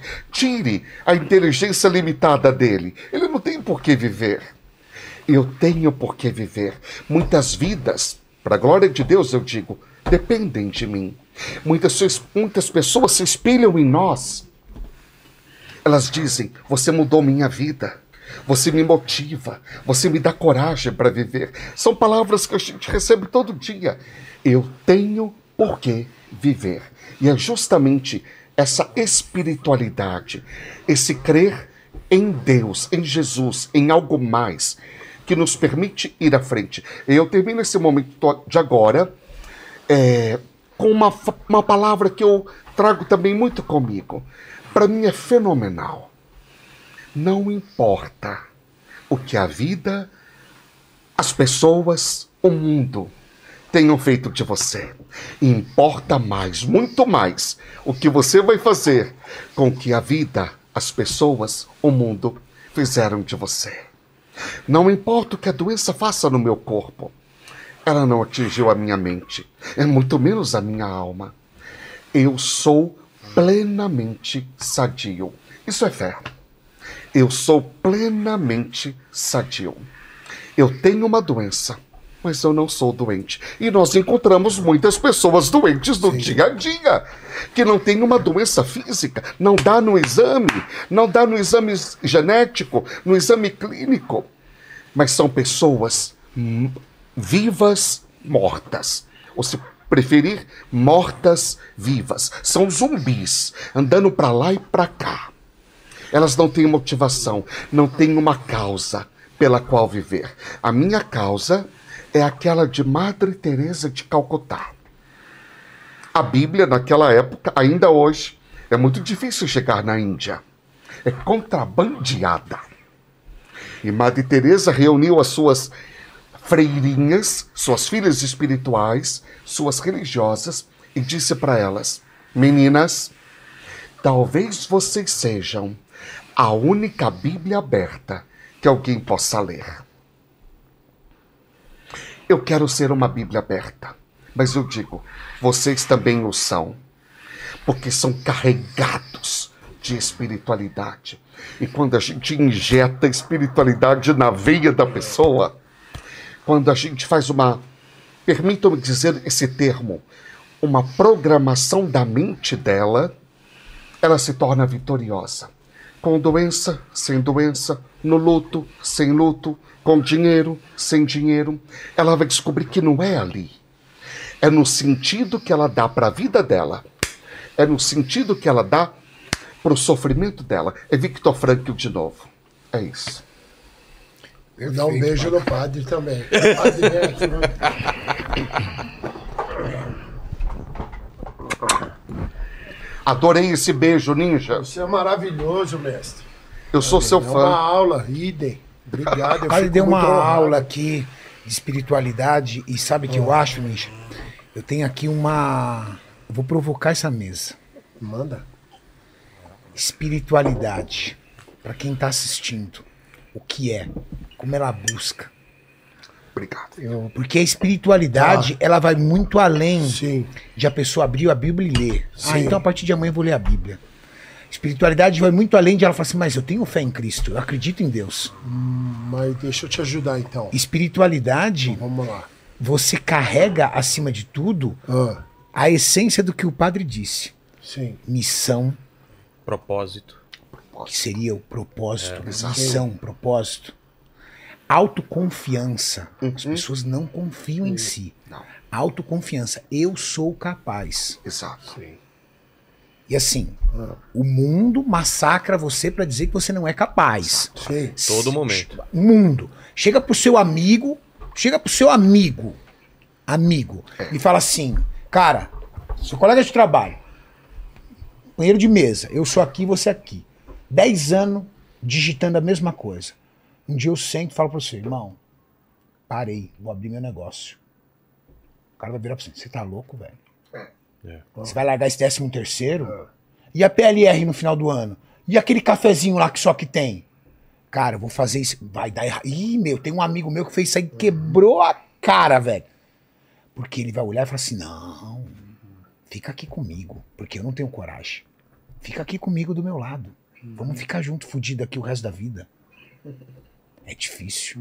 E tem coisas, Então, essa espiritualidade que a gente tá falando aqui, não é uma questão só de você ter fé em Cristo, é uma questão de você ter fé em você. Porque Jesus é focado em nós. Exato. Deus nos tem por foco. E aí, Cariane, tem uma coisa muito interessante. Tem algumas coisas que a gente não pode contar para ninguém. É isso, padre. Não pode colocar tudo nas redes sociais. Conversa com Cristo. É, com Cristo. É, é muita inveja, é muita desmotivação. Gente, para derrubar você tem aos montes. Para te elevar. Pra derrubar a tua espiritualidade. Exatamente.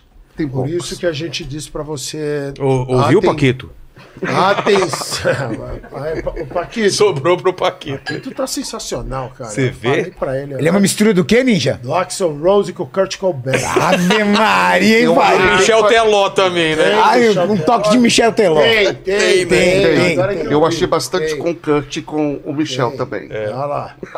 Tem, mas é onde a gente fala sobre. Por isso que é, esse- é, elimina o negativo da tua vida, cara. Essa é o número um da parada Ma- comigo. Mas vamos falar pro pessoal também que não é Mas- fácil. É, é uma Não, coisa que você ninguém precisa. falou nada é, aqui que é fácil. Não, não é fácil, você tá gente. vivo, É. meu brother. Você veio aqui Dá trabalho, isso. mas é. Vamos, Você veio aqui pra isso. Aqui tem muita gente em casa falando: Meu, eu não corre. consigo. Consegue, cara. Ué, consegue. não consegue porque não quer, mas o negócio também é o seguinte, Vilela, não consegue, então fica aí que nós vai te atropelar. Porra, meu, é, é esse que é o negócio, sabe? Você muitas vezes tá aí, a gente fica, o pessoal quer ajudar quem não pediu ajuda, cara. Exatamente. É Para de querer ajudar quem não pediu ajuda e respeita o livre-arbítrio do indivíduo. Às vezes não é a hora Quer tá também. né? naquele momento. É, porque assim, ó. É por isso que assim, é, é- a gente precisa ter, ser muito cuidado, que nem assim, ó. O podcast que nós estamos fazendo aqui, eu tô aqui, como eu falei para você no começo, eu vim aqui, eu tô, eu tô na sala de aula. Eu sabia que tá na presença do padre, eu tava na presença de E eu mais. então? Sabe, na presença do Cariani, eu sei que eu tô na presença de algo mais. Você, Vilela, você. Vilela é o mais foda. Que isso? Eu, oh, você é extraordinário. Então, assim, eu sabia que eu estava aqui. Eu estou numa sala de aula. Mas tem coisas, por isso que eu, ó, puxando uns pontos do que o padre Marlon falou, e ele falou: o relacionamento, e isso eu sempre carrego, o relacionamento com Cristo é pessoal. Seu relacionamento com Deus, com a espiritualidade, ele é particular e ele é intransferível. É Por que isso nem que não de ficar jogando nos outros. Você precisa fazer, você não precisa, fazer nada. Você faz o que você quiser. Livre-arbítrio. Sabe, essas são palavras que eu eliminei. Ah, você precisa fazer, você tem que fazer. Você não tem que fazer nada, você não precisa de nada, você não deve fazer nada. Eu faço porque eu quero. Sabe? É completamente diferente. Você não está obrigando ninguém a nada. Por isso que eu digo, eu vivo e eu deixo viver. Mas através das minhas experiências, você vai vendo por que, que a gente não julga e permite cada um ser cada um. Porque, como eu disse, o ladrão de hoje é o cara honesto de amanhã. O infiel de hoje é a pessoa fiel de amanhã. Sabe? O filho da puta de aqui é o cara extraordinário daqui, cara. Só que você não sabe em que estágio da vida cada um tá. Então a gente respeita o livre-arbítrio. Sabe? Eu só sei hoje aonde eu quero andar, com quem eu quero andar. Então, você entende? Eu respeito, porque cada um tá num processo. Se você me pega uns anos atrás, ah, isso aí já era. Já tá lá. Aí agora eu sou legal pra caralho. Então a parada aí, onde você vê como tudo volta, e fala, então, o que que aconteceu nesse meio aqui? O encontro com a divindade máxima. A minha vida é um testemunho disso. Cara, eu não fico mais louco, Renato Cariano. Eu sou o rei da loucura, mano. Amava o negócio com uma paixão que malandro não tá ligado. Não tá ligado. Eu sou barato em carne e osso. E hoje eu não fico mais louco, mano. Você entende? Fala, o que, que aconteceu, cara? Fala assim, algo aconteceu muito poderoso aqui no meio. E preencheu tudo. Então hoje, quando você falou do drink da bebida, eu falei, raramente eu bebo. E quando eu bebo, eu bebo totalmente na sagacidade máxima. Cada gole que eu dou é um brinde de saúde mesmo e pumba. Você me vê bêbado, a chance zero, zero. Porque eu não quero. Não tem mais nada pra mim lá. Eu já sei aonde vai me levar. E não vai ser nada legal quando você encontrar o bichão durão rasgando. Falei, tô fora. Não quero mais isso pra mim. Tô longe. Então, você disse assim, a gente fala, tá, a pessoa ela tá buscando ela, a espiritualidade, como a gente falou. Quem procura, acha. Quem procura, acha. Porque tudo começou numa busca. A pessoa pode até não estar sabendo, mas ela já começou a buscar. Às vezes uma pergunta, né? Uma Já- pergunta que ela- você se faz. né? Ela começa a buscar, ela sabe, ela sabe. Quando o chicote estrala mesmo, quando a coisa tá complicada, você começa a pedir ajuda ali, porque você já tá vendo, ué, cadê todo mundo? Tem ninguém lá do teu lado, meu brother. Sabe? Então você já começa a buscar. Então, assim, isso, vem, isso é uma busca. Né? Por isso que a gente só conversa aqui com quem tá na busca. Pra quem não tá, o que Deus te abençoe. Segue seu caminho. Mas a sabe? gente só vai estar falando besteira. Mas é, é Essa isso, pessoa é vai olhar e isso. falar, nossa, como Ah, não, merda, é meu Deus do que, assim, céu. você sintoniza. Porque não tá na busca. Não tá, não tá. Aqui Não a dá gente, sintonia. Aqui o papo é progresso, cara. Melhoria verdadeira. Sabe, excelência. Quando você falou a repetição dos hábitos atrás da excelência, é isso. É isso, é excelência. Sabe, eu não quero e não vou, eu me recuso a jogar essa encarnação fora. Nem a pau vou desperdiçar. A vida é o nosso bem mais sagrado, mais precioso. E quando a gente conhece essa grandeza, você fica então assim: o que, que é, o- é o- é a parábola do multiplicar os talentos? Sabe, eu, é, assim, é, eu tô nessa pegada máxima. Eu preciso multiplicar os meus talentos. E por isso que eu digo assim: o conhecimento, ele é para ser compartilhado, cara. Que vença o melhor. Mas sabe, pô, passa, porque tem alguém aí na sede e no apetite. que adianta enterrar né, o conhecimento E pra... não, sabe, você guardar tudo pra É. você, o negócio, então assim, eu tô em outra pegada. Então, quando você falou, Cariane, você falou assim, tá, mas a pessoa tá na busca dessa espiritualidade. Que que eu faço? Meu exemplo? A leitura da Bíblia, Novo Testamento. Mateus a Judas. Foi como eu aprendi. Cadê tá aqui? E mudou a porra toda, Cariane. A porra toda. Aquele livro lá, que todo mundo conhece e sabe. Tem um motivo, porque aquele livro é a coisa mais sagrada e falada do mundo. Tem um motivo. E ali, Novo Testamento, de Mateus a Judas, é a história do homem. Ele tá lá. Estou falando da minha experiência.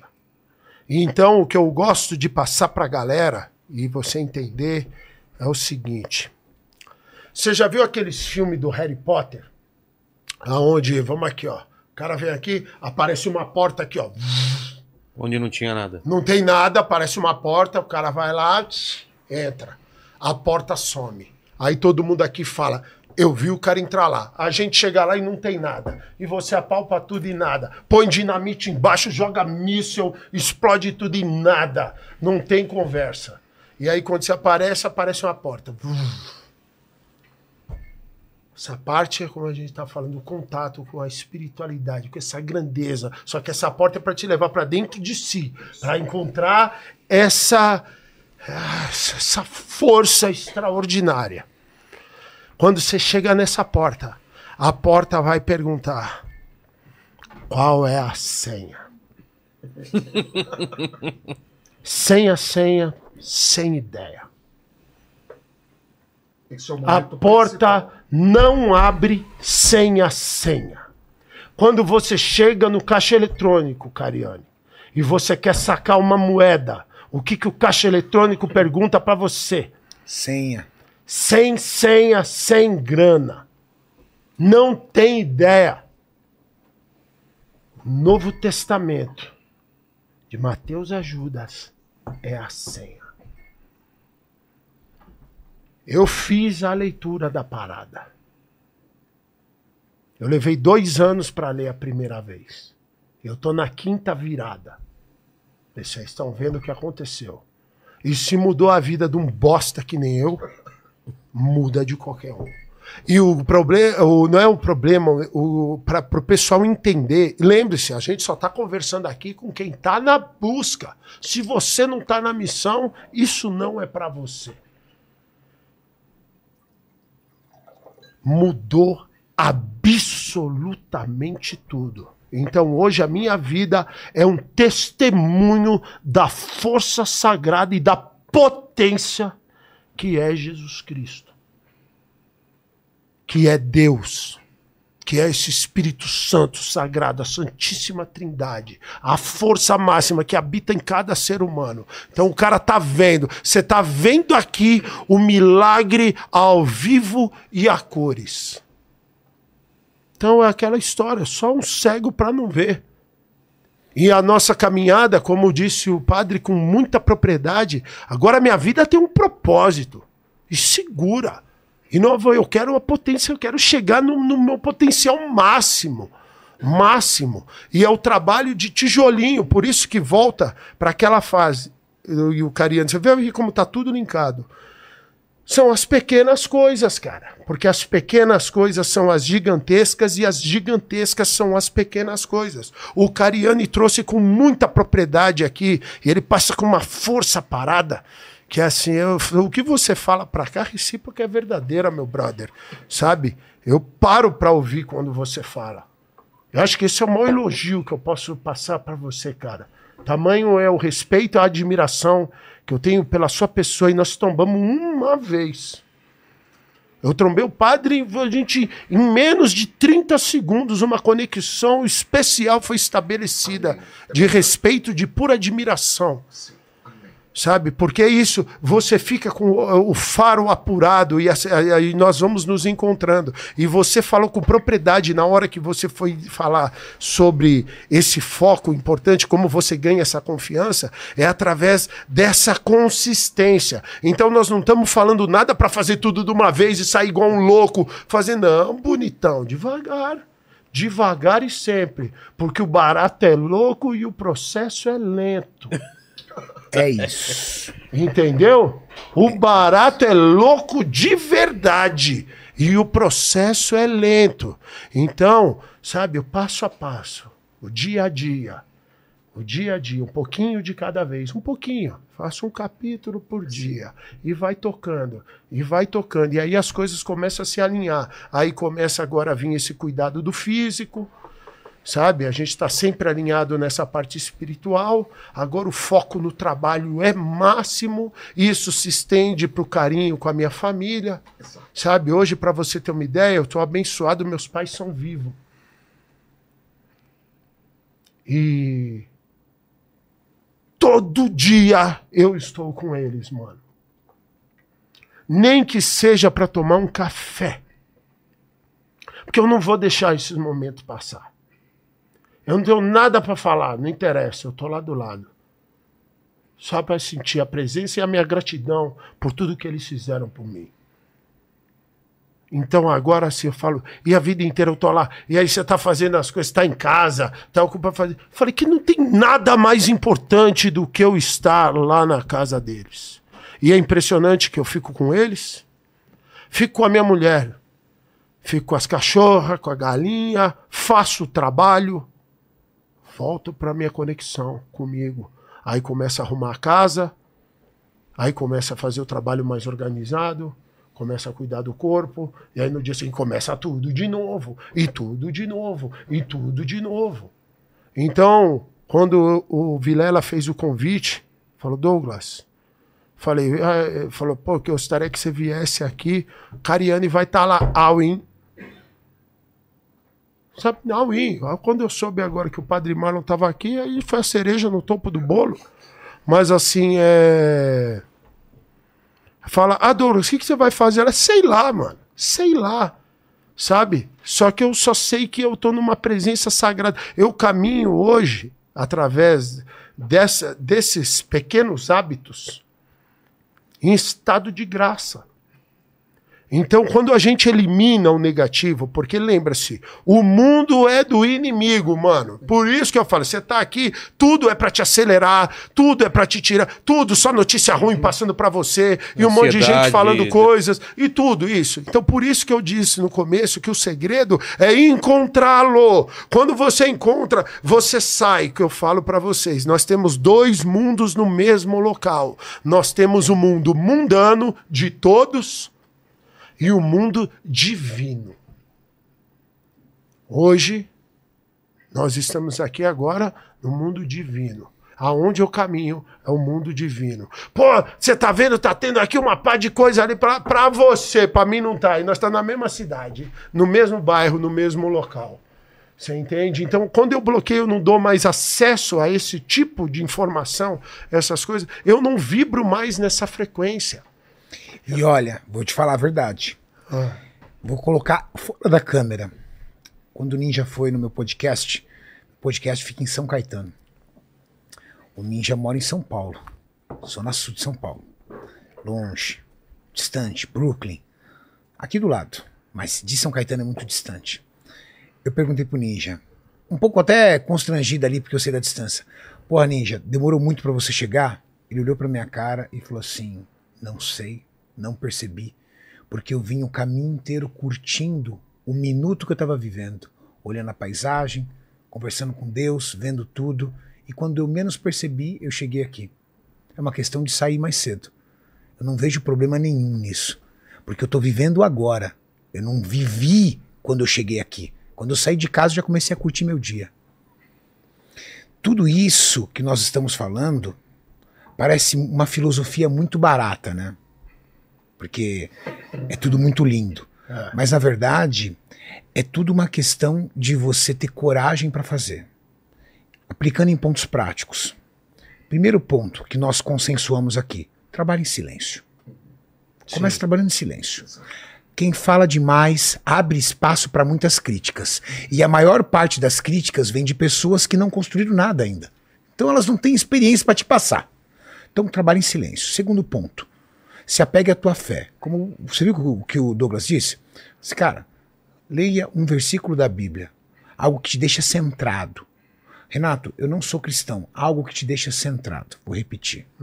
Legal? Algo que te coloque no centro. Segundo ponto. Comece a repetir atos que conspire para o teu objetivo. Qual é o teu plano de vida? Você tem um plano de vida familiar, profissional, pessoal? Começa. Regula o horário que você acorda, mas também regula o horário que você vai dormir. Todas as pessoas têm um horário para acordar, poucas têm um horário para dormir. Ela dorme a hora que dá na telha dela. Regula isso. Seja um pouco mais sistemático com o teu dia. Seja um pouco mais sistemático com a sua vida. Se você aperta um pouco o caminho e ajusta, você tem resultados mais práticos. Se a minha alimentação for melhor, eu vou performar melhor em tudo. Na minha mente, no meu corpo e no meu espírito. Então, melhore sua qualidade dos seus alimentos. Você não é mais criança para passar o dia inteiro à base de doce. Seja um adulto. Cria responsabilidade em cima disso com o seu corpo. Segundo, faça uma atividade física. Não pela estética, mas pela saúde e pela sua melhor produtiva. Os estudos deixam claro: quem faz uma caminhada de 40 minutos em jejum pela manhã tem 8 horas a mais de produtividade. Mais produtivas do que uma pessoa que não fez. Porque você acelera hormônios que melhoram a sua capacidade cognitiva, que retarda a fadiga, que te deixa mais rápido para pensar e te deixa mais bem humorado. Uma pessoa melhor humorada, o problema maior se torna menor, ele se torna solucionável. Segundo, prefira pela manhã resolver os problemas mais difíceis, porque após o almoço começa a cair um pouco toda essa sua produtividade hormonal e os problemas começam a dar vontade de serem procrastinados. Renato, eu tenho problema para treinar pela, pela tarde. Cara, acorda uma hora mais cedo e faça em jejum então. Realizar uma atividade em jejum me deixa tonto, me deixa com mal-estar. Isso é uma questão de hábito. Repita isso que o seu organismo vai entender que isso é bom. Com uma semana esse mal-estar vai embora e é transformado num bem-estar danado. Organiza a tua vida. Eu sei amanhã o que eu vou fazer. Porque eu sou uma pessoa extremamente ocupada. Eu cuido de quatro empresas, eu tenho um podcast, eu tenho família, eu tenho atividade física, eu tenho minha vida como atleta. E eu quero dormir, eu quero descansar e eu quero aproveitar a vida ainda. Então, meu dia é muito bem organizado. Organiza seu dia. Depois que você organizar seu dia, você vai perceber que boa parte dele você perde com entretenimento. Entretenimento é muito bom, mas ele não pode ser sua vida. E quando eu falo entretenimento, é rede social, TV, pornografia, tudo isso. Distribui o que você tem para fazer. Pela manhã, os mais desafiadores para você hoje. Porque quando ele se tornar um hábito, você pode jogar ele para tarde, porque agora ele faz parte da tua vida. E deixa para tarde aquilo que já não é mais desafiador para você, que você faz com mais facilidade, que já se tornou um hábito. Os estudos deixam claro: 66 vezes você repetindo isso, isso se torna um hábito. Quando se torna um hábito, faz parte da tua vida, te faz falta se você não realiza. E aí você começa a mudar o jogo. Mas para essa regra, essa pequena regra que eu construí, que mudou a minha vida, que mudou a vida do ninja, que mudou a vida do, do padre, que mudou a tua vida, essa regra só vai funcionar se o cara tiver uma espiritualidade forte. Se ele tiver dentro de si mesmo uma coragem para entender que, como o Ninja muito bem disse, que ele não veio essa vida de passagem para ser uma estatística. Porque, na verdade, 90% é estatística, 10% faz a diferença. Então, 90% das pessoas que estão assistindo a gente aqui, quando acabar esse podcast, vão desligar e falar assim: foda-se vocês, tô nem aí. Dá minha pornografia aqui. Dá meu programa favorito aqui que eu vou maratonar até as 3 horas da manhã, foda-se o horário que eu vou acordar amanhã. Meto um atestado na empresa e tá bom demais. Agora, se eu tiver espiritualidade forte, querido, você vai parar de dizer que tudo que eu conquistei foi a base de sorte, hormônio, esteroide, tudo isso. Você vai dizer, entende? Vai, vai parar de dizer que tudo que o ninja conquistou é porque ele deu sorte, ou que o padre só tá vivo porque tem 10 pessoas aqui cuidando dele. Ou seja, você vai dar motivo para o sucesso de todo mundo, para justificar o seu insucesso. Então o espírito tem que estar tá forte. Tem uma coisa para acrescentar aqui, Vilela, é assim as pessoas entenderem de uma vez por todas. Que, que vocês acham que a gente fica falando de Deus aqui? Por que que você acha? Ah, porque o cara. tá- Tem um motivo, sangue bom. Tem um motivo que você agora começa a prestar atenção em várias pessoas que você admira e o cara sempre fala Deus toda honra e toda glória. Que Deus te abençoe. Deus em primeiro lugar. Primeiro lugar eu quero agradecer a Deus. Por que, que você. É, porque é legal, porque a gente fica aqui. Porque é bonitinho. Eu falo, você tá maluco, cara. Tem um motivo porque o cara fala disso. Sabe? É que o pessoal adora pegar o contexto e falar como foi feito com a parte de religião e o pessoal vendo, o pessoal fazendo uma pá de cagada e um monte de coisa. E aí tem o pessoal quando vai falando que fica uma parada maçante, chata e tudo mais. E aí fala, ah, isso, deixa isso pra lá. E fala, "Então, você vê pra lá. Agora presta atenção nos malucos cabuloso que tá falando a parada. Tem um motivo, mano. Tem um motivo. Os malandros não entendem essa parada, ele não, não vê. E assim, só que nós vê isso em tudo. Em tudo. Em tudo. E se você começar a prestar atenção, você vai falar: opa, tem um motivo. Você é porque essa força. Tem que experimentar. Não tem outra maneira. Não porque tem. assim, não tem como eu explicar para a pessoa que ela. Eu passo, mas ela consegue. Mas eu falo assim: o que, que você acha que aconteceu aqui, sangue bom? O que, que a gente caminha é, hoje assim, cada vez e cada vez maior e não vai parar. Não vai parar. Por quê? Porque é isso, mano, é a força, é essa parada. E como eu expliquei assim, quando você começa a fazer esses ajustes, é porque a caminhada que o, que o Renato tá passando aqui, ela, mano, isso aí ela, ela potencializa a caminhada de qualquer pessoa. Isso- o que ele tá falando, ele tá te dando uma estrutura de crescimento para você voar. Se deixasse eu somente quando eu na fase para virar jogador, quando jogador profissional, somente eu fazendo por minha conta, nunca que eu ia conseguir chegar aonde eu cheguei. Se não tivesse o horário dos treinos, sabe, a disciplina, a parada, e você vai para lá e vai fazer isso, e os horários da faculdade, os horários disso, e assim, alguém colocando nos eixos, mostrando a caminhada sabe? Porque aquilo potencializa de uma maneira extraordinária. Hoje, a minha caminhada, eu que eu quero estar cada vez melhor, é com a organização. Porque isso aqui é organização. Se for que você, você começa a se organizar. E o, tinha uma frase do, da minha família, lá do meu pai americano, que ele sempre usava, que o Cariano vai gostar. Ele diz o seguinte: ele fala, Douglas Viegas. Com planejamento existe improviso. Eu tô planejado. Pareceu uma oportunidade, eu posso ir. Viver no improviso não dá para planejar. Então agora eu fico refém. Ah, você planejou uma viagem para Europa, você planejou, você planejou, você paga muito mais barato. Você se alinha, você já sabe para onde vai. Ah, apareceu depois outras oportunidades, você tá, cancela, vai para cá, mas você estava planejado. Você pode agora improvisar. Agora só viver só no improviso, você fica refém do que acontece. Mas o que a gente está conversando aqui, eu estou passando isso pro. Era uma frase dele que venha. Então eu quero estar sempre, cada vez mais organizado. Mas existe uma outra parte também. Que no meu caso, é por estar cada vez mais conectado, entendeu? Eu já. Deixa eu ver também agora como é que eu me sinto, o que, que dá para fazer na parada. Então, assim, nós não estamos dizendo para ninguém como alguém deve viver. Nós estamos dividindo as nossas experiências. Mas uma coisa é fato: a maneira como o Cariani acabou de explicar alcança resultados. É isso. Alcança mesmo, tem a prova viva aqui do nosso lado. É uma regra que foi feita pra quebrar. Eu, eu não É sei. verdade. Sim, mas- mas, a exceção é. a regra do burro. É isso aí. Essa é a grande verdade. Igual alguém, alguém vira e fala assim: Ah, por que eu vou fazer faculdade se o. é, Mark, Mark Zuckerberg saiu da faculdade, porque Bill Gates não terminou a faculdade. Caramba. Cada um é uma Bill história. Gates saiu de Harvard, porque É. ele tava passando o carro nos professores de Harvard.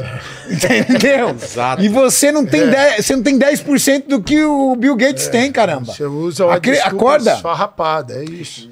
Exceção é a regra do burro. Eu sempre trabalhei pela regra e me deu bem. Deu bom pra mim. Eu queria só pedir pro Paquito dar uma temperatura aí do chat pra gente saber é, sobre o que a gente fala mais, se tem alguma dúvida em relação ao que a gente já falou. É contigo aí, Paquito. Ó, bora lá. Eu vou ler uma pergunta aqui do Alexandre de Lima, que Aliás, é bem muito. interessante. Seu cabelo está muito bom hoje. Obrigado, eu mudei o Né? Ele tá penteado, estilo entendeu? anime, não tá? É, agora eu tô separando ele no meio aqui, antes Ok. eu jogava tudo pra um lado. É. Ó, o Alexandre de Lima e Silva, ele pediu aqui pro padre falar sobre a experiência de quase céu dele. É, e aí ele pediu a bênção do padre também. Aí ele falou de seus filhos espirituais, Alexandre e Karina. Como assim, quase céu? É EQM mesmo? Exatamente. É por aí. Nossa, padre. É por aí, Vilela. Como que foi? Mas antes da- de falar da EQM ou EQC, Experiência de Quase Céu, eu quero apontar uma coisa aqui, que a partir do que estamos falando, Cariane, Ninja, Vilela, tem uma palavrinha que é o segredo. Decisão. Decisão. Decisão por Deus. Decisão pelos exercícios, pelos cuidados com o corpo. Decisão para crer, para ir além, fazer dos limões da vida uma limonada. E a palavra decisão, Vilela, etimologicamente falando, significa exatamente isso: fazer uma cisão. Decisão é fazer uma cisão. Então nós temos que fazer esta cisão. E é algo como cartão de crédito pessoal intransferível. Ninguém pode escolher por mim. Não adianta que, não adianta os meus médicos e os demais profissionais da saúde, muitos estão aqui. Eu tenho ahn, uma junta médica de saúde multidisciplinar dia e noite do meu lado. Não adianta me darem medicamentos e fazerem o tratamento. Eu tenho que me decidir pela vida. E quando a gente fala de espiritualidade, pode parecer uma coisa muito eletéria, uma coisa muito ah, na imaginação, solta. A espiritualidade está ligada com a religião? Está. Está ligada com o credo que a pessoa professa? Está. Mas não é só isso. A espiritualidade são os valores da pessoa, as crenças que ela tem. Por conta dos valores que ela tem, sobretudo dos valores inegociáveis, ela dá conta. Nós temos um valor inegociável, a família. Ora, nós, nós não abrimos mão da família por nada deste mundo. Por mais trabalhos que tenhamos, apelos que tenhamos, por maior que seja a demanda, é um valor inegociável. Deus é um valor inegociável. É uma pessoa inegociável. Então, a partir dos meus valores, das minhas crenças, repito, crenças aqui não é só religião. Aquilo em que você acredita. Eu acredito no exercício físico. Eu acredito que eu tenho a força, que eu posso chegar lá, que eu sou melhor, que eu posso dar o melhor de mim. Isso faz uma revolução na vida da pessoa. Depois também tem, falamos muito aqui hoje, é, cuidado com o corpo. O apóstolo São Paulo disse: Acaso não sabeis que vós sois o templo do Espírito Santo e que o Espírito Santo mora em vós? E aí a gente emenda com Santo Agostinho. Porque Santo Agostinho foi da pá virada. Sim. Da pá virada. E em dado momento ele disse: Ó beleza, sempre antiga e sempre nova. Tarde eu te procurei. Eu te procurava fora de mim, mas tu estavas dentro de mim. Em outro momento, Santo Agostinho diz: Deus é mais íntimo de mim do que de mim mesmo. Por isso, quando eu vou orar pelas pessoas, seja lá no meu quarto, estou há três anos e meio na cama, seja no meu quarto ou pelas redes sociais, eu peço a Jesus: Jesus, sequestra essa pessoa dela, tira essa pessoa dela. Eu peço a mim, Jesus me cura de mim, Jesus me liberta de mim, me coloca de escanteio, o Senhor no centro, no trono do meu coração. O catecismo da Igreja Católica diz que há muitos inimigos, nós temos muitos inimigos, declarados e não declarados. Mas que o maior inimigo de nós mesmos, de nós, somos nós mesmos.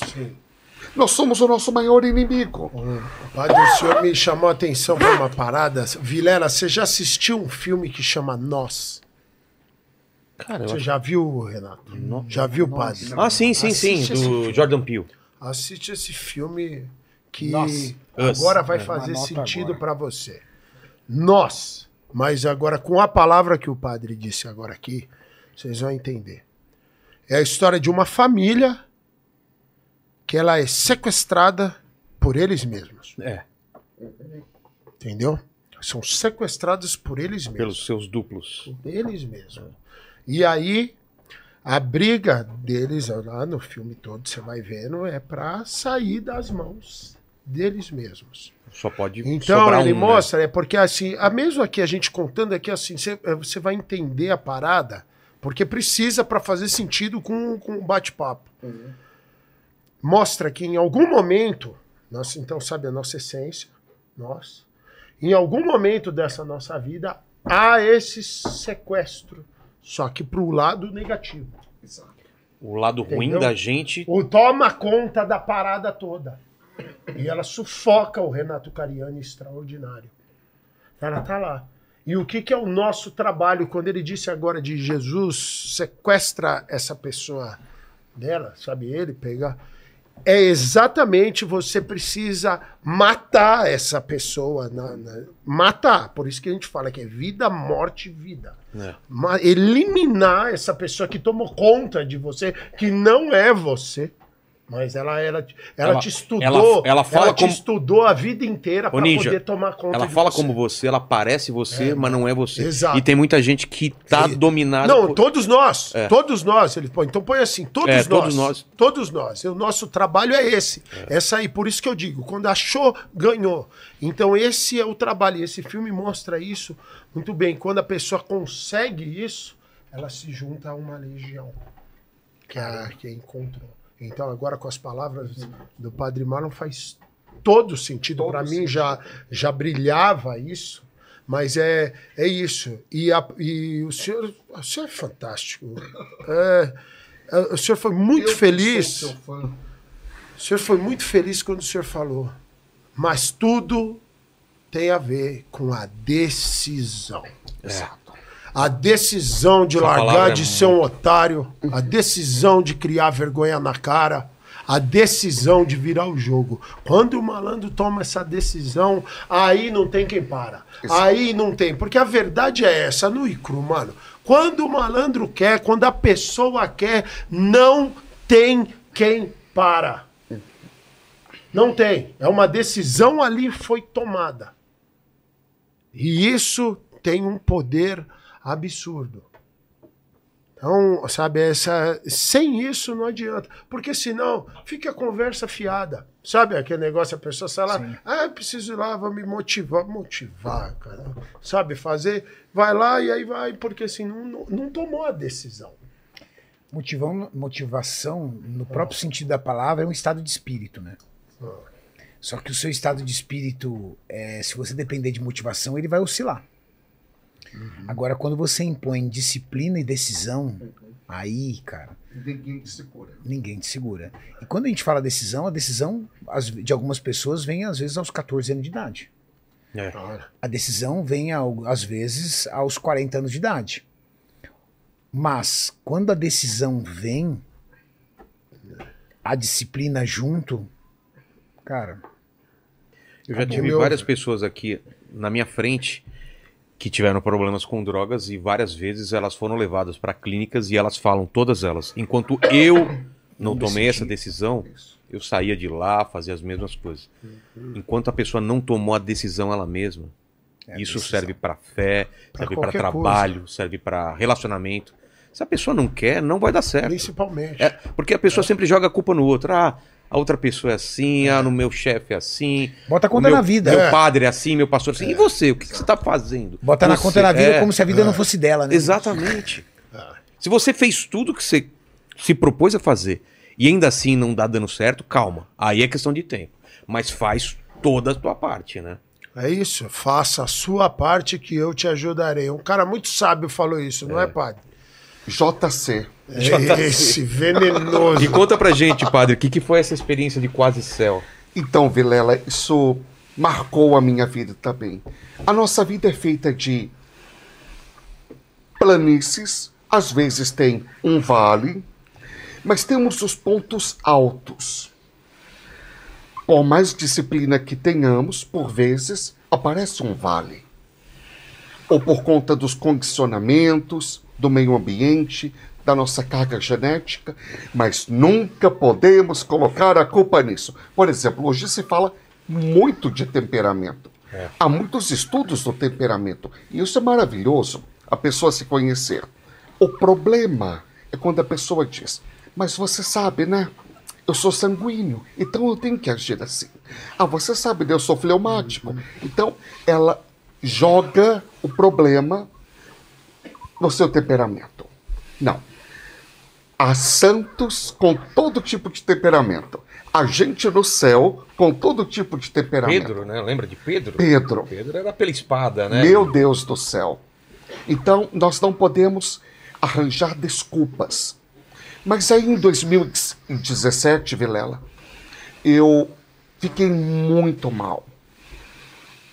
E eu fui levado às pressas para o hospital em Taubaté, hospital regional. Eu cheguei com o pescoço caído, porque os músculos desta enfermidade, ela vai amolecendo os músculos. Então, aqui é um dos lugares que amolece. Então, eu cheguei com o pescoço caído, não conseguia sustentar a cabeça, babando, eu não conseguia engolir a saliva, não conseguia falar. A minha mãe, eh, com o médico, explicou que eu estava tendo, não tinha diagnóstico ainda. Muito bem. Fui rapidinho para a emergência, de lá para a UTI. Mas quando eu estava ainda na emergência, de repente eu tive um apagão. Não sei se foi uma EQM, experiência de quase morte, mas eu tenho certeza plena que foi uma EQC, experiência de quase céu. Que naquele momento eu vi os santos da minha devoção tomando a minha maca e subindo com muita pressa para o céu. E chegaram comigo no céu. E eu vi os portões celestes. Eu vi os portões celestiais altos, dourados, entreabertos. Não estavam arreganhados. Eh, Jesus disse: a porta é estreita. Fazei todo o esforço possível para passar pela porta. A, a porta não foi reformada, Vilela Ainda tá assim. ainda está assim há dois milênios. E aí os santos me disseram, Padre Marlon, você não vai entrar ainda. Eu disse, meu Deus, barrado no baile, dê com a cara na porta. Que vergonha! O que eu vou dizer para todo mundo? Não entrei. E eles me disseram, você não vai entrar, porque você ainda tem uma missão, uma grande missão para continuar. Bom, naquele momento de apagão, eu fiquei felicíssimo. Essa notícia é belíssima. Você ainda não vai entrar no céu, porque a sua missão não acabou. Você tem uma linda missão. Eu fiquei muito feliz e agradeci. Mas eles me disseram: calma, não é tudo. E disseram para mim: você não vai entrar, Padre Marlon. Não é só porque a sua missão não acabou. É porque você não está pronto. Você não está pronto. Ah, aí doeu. Doeu porque eu já me considerava pronto. eu já pensava que eu tinha atingido o estágio e o estado. Eu pensava, já estou pronto. A hora que eu morrer, já entro no céu. Mas eu não estava pronto. Então, o bom Deus me permitiu, por diversas vezes. Mas ali foi um momento crucial, muito forte. Depois daquele momento, eu partirei com psiquiatras, com os médicos, ouviram com muita atenção e disseram: é possível, Padre Marlon, é possível que você tenha tido essa experiência. Fato é que eu voltei e eu posso lhes assegurar, Vilela, Ninja e Cariani, você que nos assiste, eu posso lhes assegurar, a minha doença é para a minha cura. Foi para a minha cura. Eu estou sendo curado pela minha doença.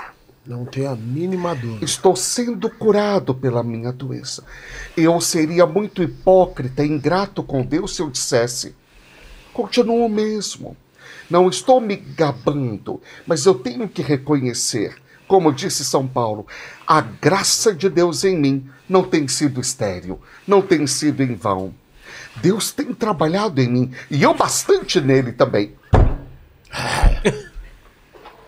Então, naquele momento, eu voltei e eu posso lhes assegurar, antes da doença pegar pesado, eu já nasci com ela, é genética. Antes da doença pegar pesa pesado e dessa EQC, experiência de quase céu, eu já ria, já sorria. Sempre tive um sorriso largo.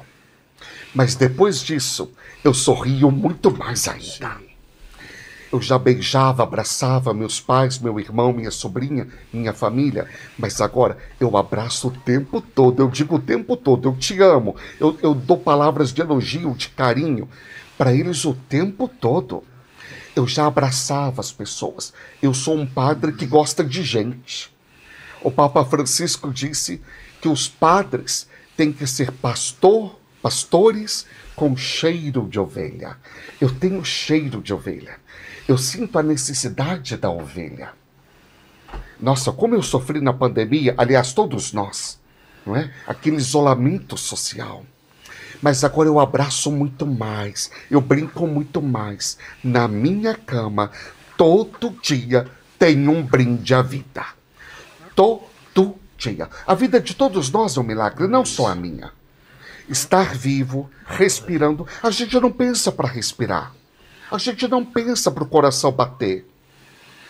O, rei Davi disse no Salmo 138, o mais longo da Bíblia: Senhor, tu me teceste com maestria no ventre da minha mãe. Que maravilha, meu Senhor, sou eu. Cada um de nós é um ser único, irrepetível. A missão é única. Se você não cumprir, o outro não vai cumprir. Vai ficar uma lacuna no mundo e na história da salvação. Victor Frankl, ele coloca isso muito claro. Mas cada dia agradecer, porque nós somos uma maravilha de Deus. E claro, aquela pessoa que está na, na drogadição, que está na rua, em amores proibidos e baixos, aquela pessoa que se enveredou por caminhos de trevas. Gente, o que está acontecendo aqui é maravilhoso.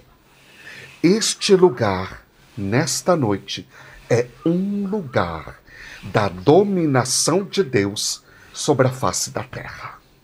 Amém.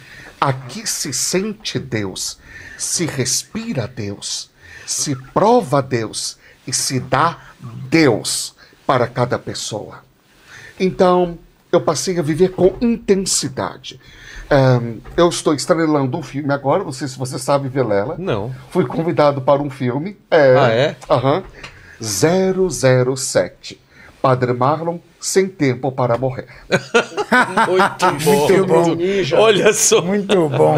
Eu estou tão ocupado com a vida. É isso. Eu sou tão feliz e realizado. Outro dia alguém disse, Padre Marlon, estou rezando para o Senhor voltar a ser feliz. Eu falei, mas quando foi que eu não fui? Padre Marlon, estou rezando para Deus curá-lo. Se Deus quiser tirar tudo isso aqui, eu topo.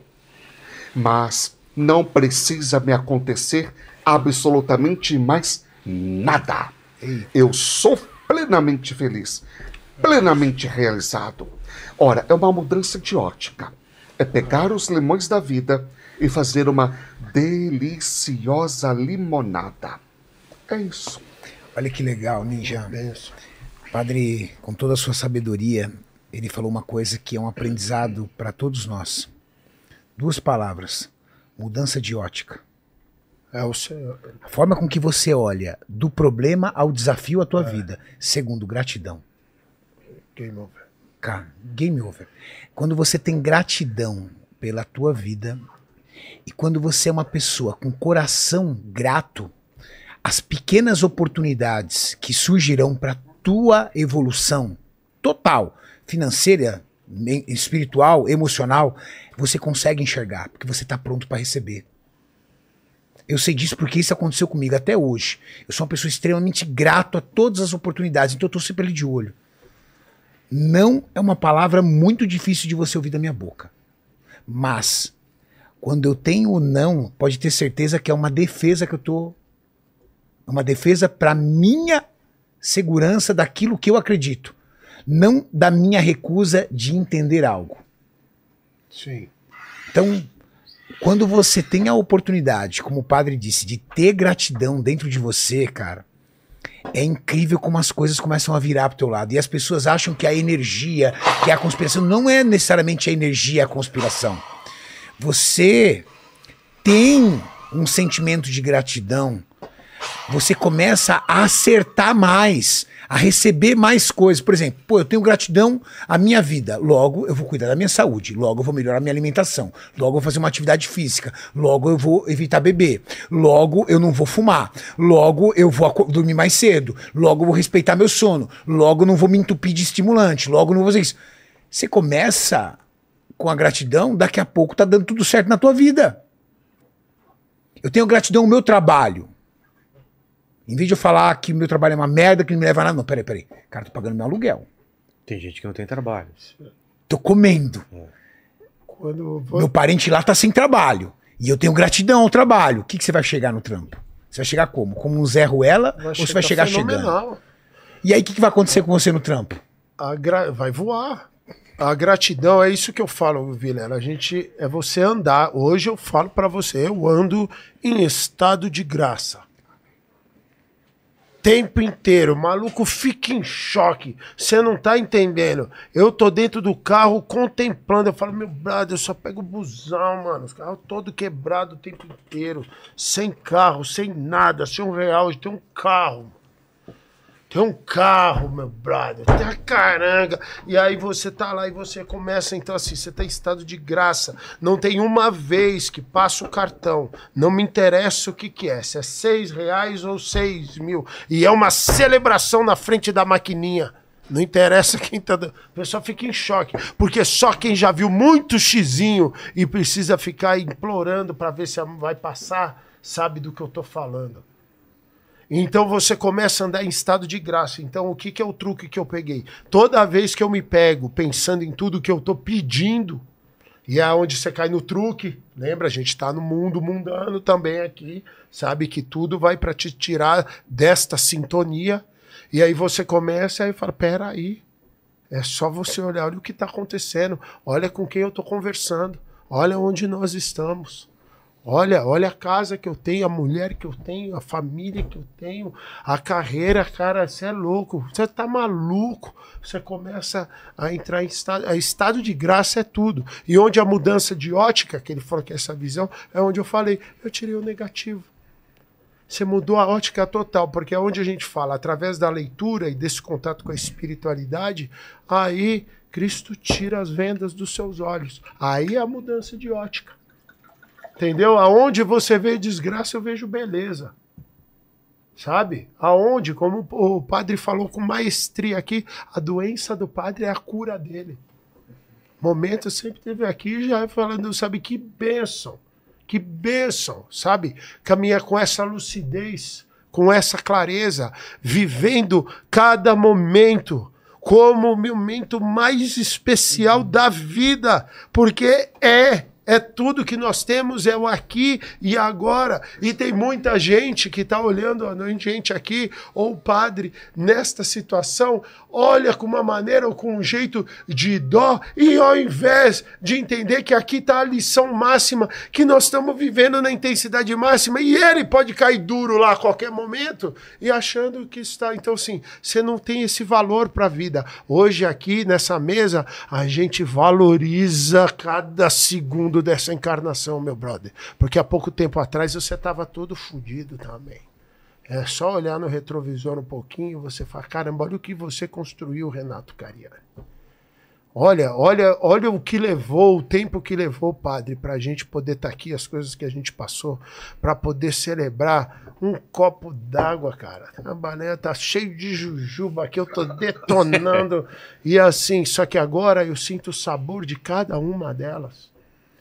Sabe? Você entende? Então, assim, você Tem- começa a Tem valorizar. gente que olha cada- muito pro passado e tem gente que olha muito pro Não, futuro e esquece do A agora. parada é aqui. Posso falar uma agora. coisa? Não tem Deve. outro lugar que eu queria estar agora do que não aqui. Aí. Nós Aqui. todos. Nós todos. Não é? A gente tem que valorizar o agora. Hoje, o as pessoas hoje. me perguntam, Renato, como é que você dá conta de fazer tantas coisas ao mesmo tempo?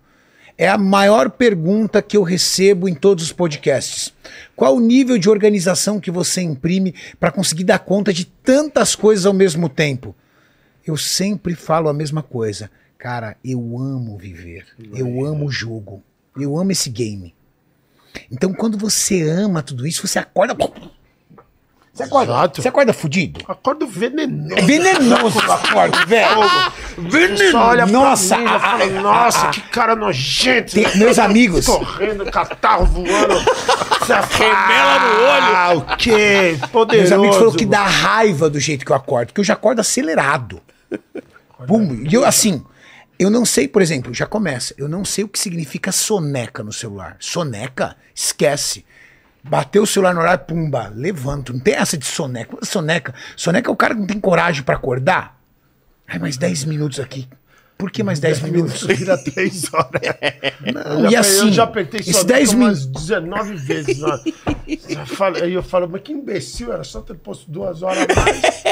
Quem que você tá enganando, eu né? Aqui, eu falo, mas vai ser burro. Sabe? Foco na falo, missão, cara. levantou, Foco na missão. Bateu o horário, eu levantei. Se eu levanto com, com sono com todo mundo? Lógico que eu levanto. A cama me chama num dia de frio? Lógico que chama. Eu tenho vontade de ficar ali mais uns 10 minutos? Lógico que eu tenho. Mas e a missão? E a coragem? É a missão que dá sentido à nossa vida. Exato, eu levanto e falo, Vamos por opa, conta dela. vamos levantar. Levanto, vou, dire... vou cambaleando pro banheiro. Jogo uma água na cara. Às vezes jogo gelado umas duas pra acordar. Todos os dias eu faço a mesma coisa. 10 a 15 minutos eu mentalizo todo o meu dia. É sagrado. Eu me busco, fecho. Pronto, me blindo. Cariane, quando... Pode vir inimigo com flecha que eu tô blindado. Todo dia. Eu, 15 minutos eu acordo ali, ó. Aí eu abro o olho, meu irmão. Quando eu abro, esquece, velho. E aí eu dou conta mesmo. Mas a palavra não é dar conta. Dar conta é um fardo. É. Eu aproveito. Esse cara aqui deu na minha cara quando eu falei pra ele: Ô, você pegou uma hora pra chegar aqui. Ele falou assim: não, eu aproveitei essa uma hora. Exato. Eu aproveito meu dia, eu não dou conta dele.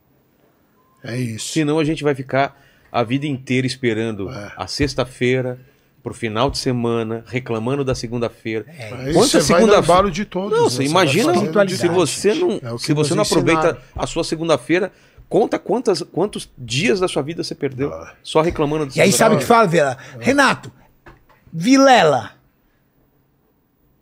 Ninja, é muito fácil falar pra vocês que vocês aproveitam a vida.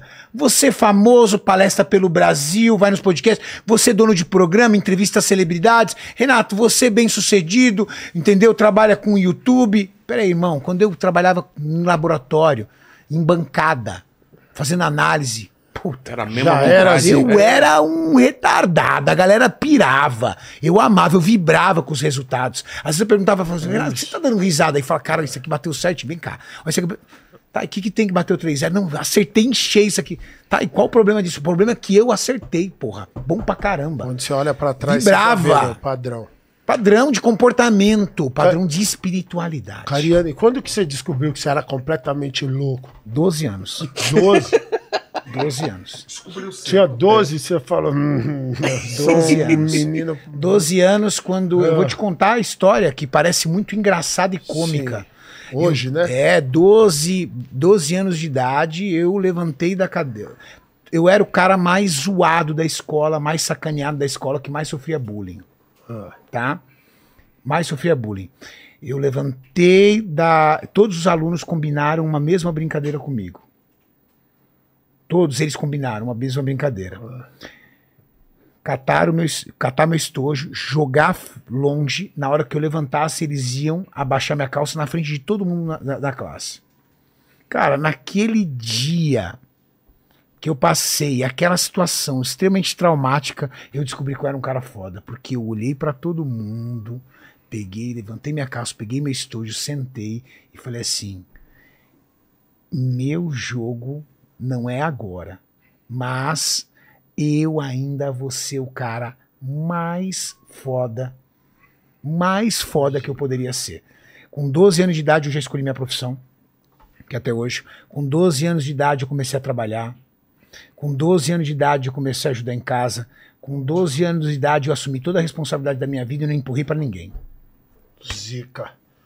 Hoje você entende, olhando pra trás, você tem uma gratidão por aquela rapaziada daquele momento. Tive a oportunidade de agradecer um. Você sabe porque. Quando eu fui- É. Mas você entende o que eu tô dizendo? Porque se não fosse aqueles eventos, aquelas pessoas fazendo aquilo pra você, aí estar Eu tive a, a oportunidade de agradecer um, sabe o quê? Ah. Quando eu, na minha quarta loja que eu tava abrindo, fui comprar uma TV numa loja, essas lojas de eletrodoméstico de rede, Ah. e o rapaz que foi me entregar a TV, o estoquista que foi me entregar a TV, era o cara que mais me sacaneava. Aí eu falei pra ele, lembra de mim, cara? Ele falou, não, mano. Eu falei, sou fulano de tal. Ele, não, não lembro. Aí eu falei o apelido, cara. Lembra? Vocês me chamavam de camarão, tudo tal. Camarão? Falei, porra, mano, é porque eu era muito vermelho e tinha aquele Bertolo Brecha Sei. da escola. Aí os caras, porra, mano, é você E aí, cara, como é que você tá? Tudo bem? Falei, pô, cara, queria agradecer, cara, você pra caramba.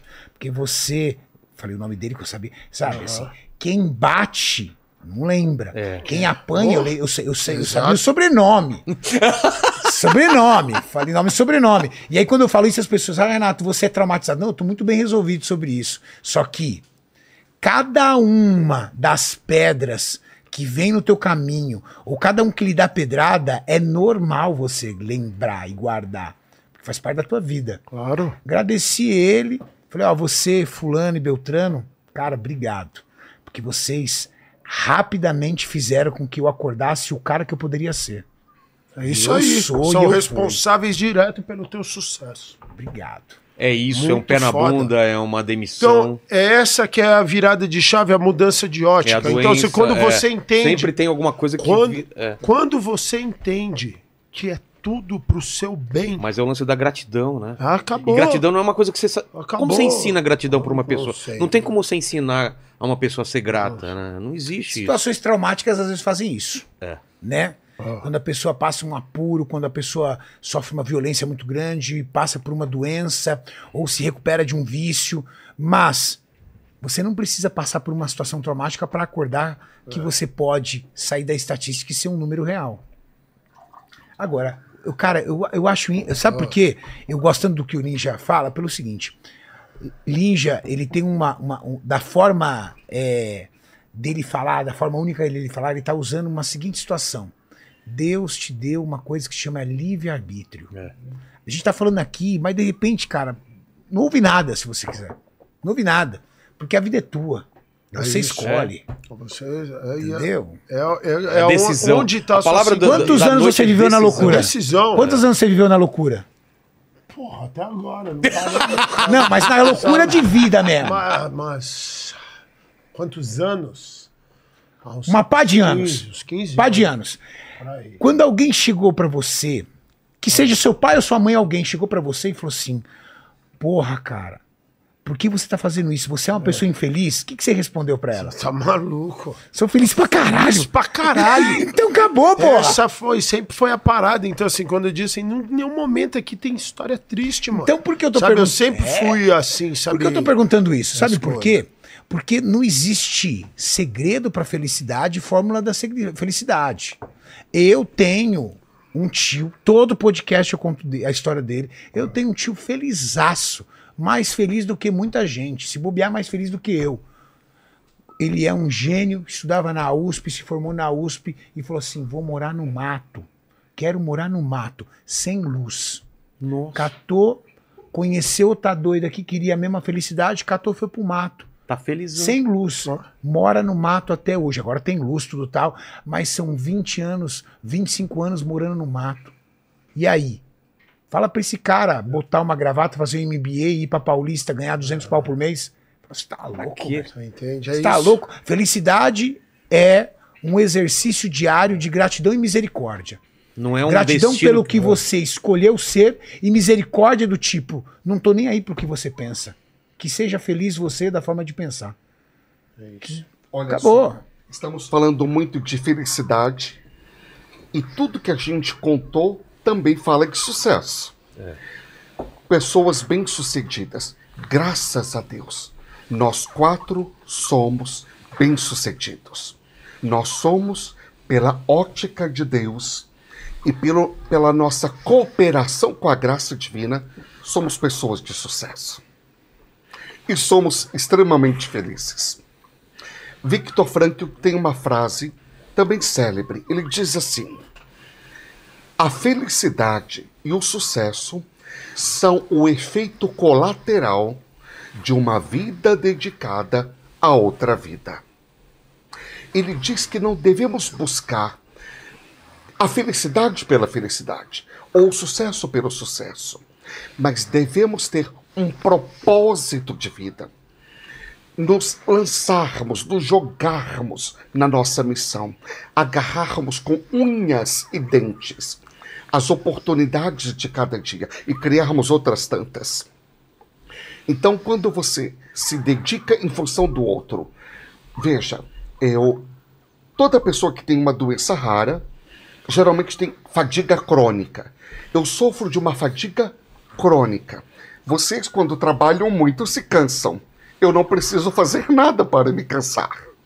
Então, quando eu me exercito e falo e trabalho, aí o cansaço é fora do comum. Mas tem um- a- uma música, A Barca, muito querida na igreja. Está lá, meu cansaço a outros descanse. Outro dia eu estava atendendo umas pessoas às 11 da noite. Em dado momento eu rezei assim, para dentro, eu não falei a oração. Jesus, que elas vão embora logo. Mas antes de eu dar o amém, aquela prece que eu fiz, eu disse: Jesus, que o meu cansaço a elas descanse. Então, quando você se dedica a uma causa, a uma pessoa, quando você tem um descobre, porque todo mundo tem, quando você descobre a missão que você tem, que você não está neste mundo a passeio, não está aqui de férias, quando você descobre tudo isso, você se joga para valer naquela causa, naquele amor, naquela missão. E, inevitavelmente, para todo mundo que assim o faz, virá a felicidade e o sucesso. Inevitavelmente. Quanto mais eu, Padre Marlon, me dou, mais Deus me cura. Quanto mais eu atendo os fiéis, escrevo os livros, ahm, evangelizo pelas redes sociais, oro pela, pelo mundo inteiro, quanto mais eu o faço, mais Deus me agracia. Eu não fico pedindo, Senhor, me cura disso, me dá isso e me permite isso. Não. Senhor, me dá força para fazer a minha missão. Me dá força para cumprir o motivo pelo qual eu estou aqui nesta vida. Não estou aqui à toa. Eu não sou um cochilo de Deus. Eu não sou um acaso. Deus estava criando, criando, criando. De repente, na fábrica, entre aspas, Deus cochilou, nasci eu. Não tem ninguém que não sirva para nada. Não tem ninguém que não tenha dom.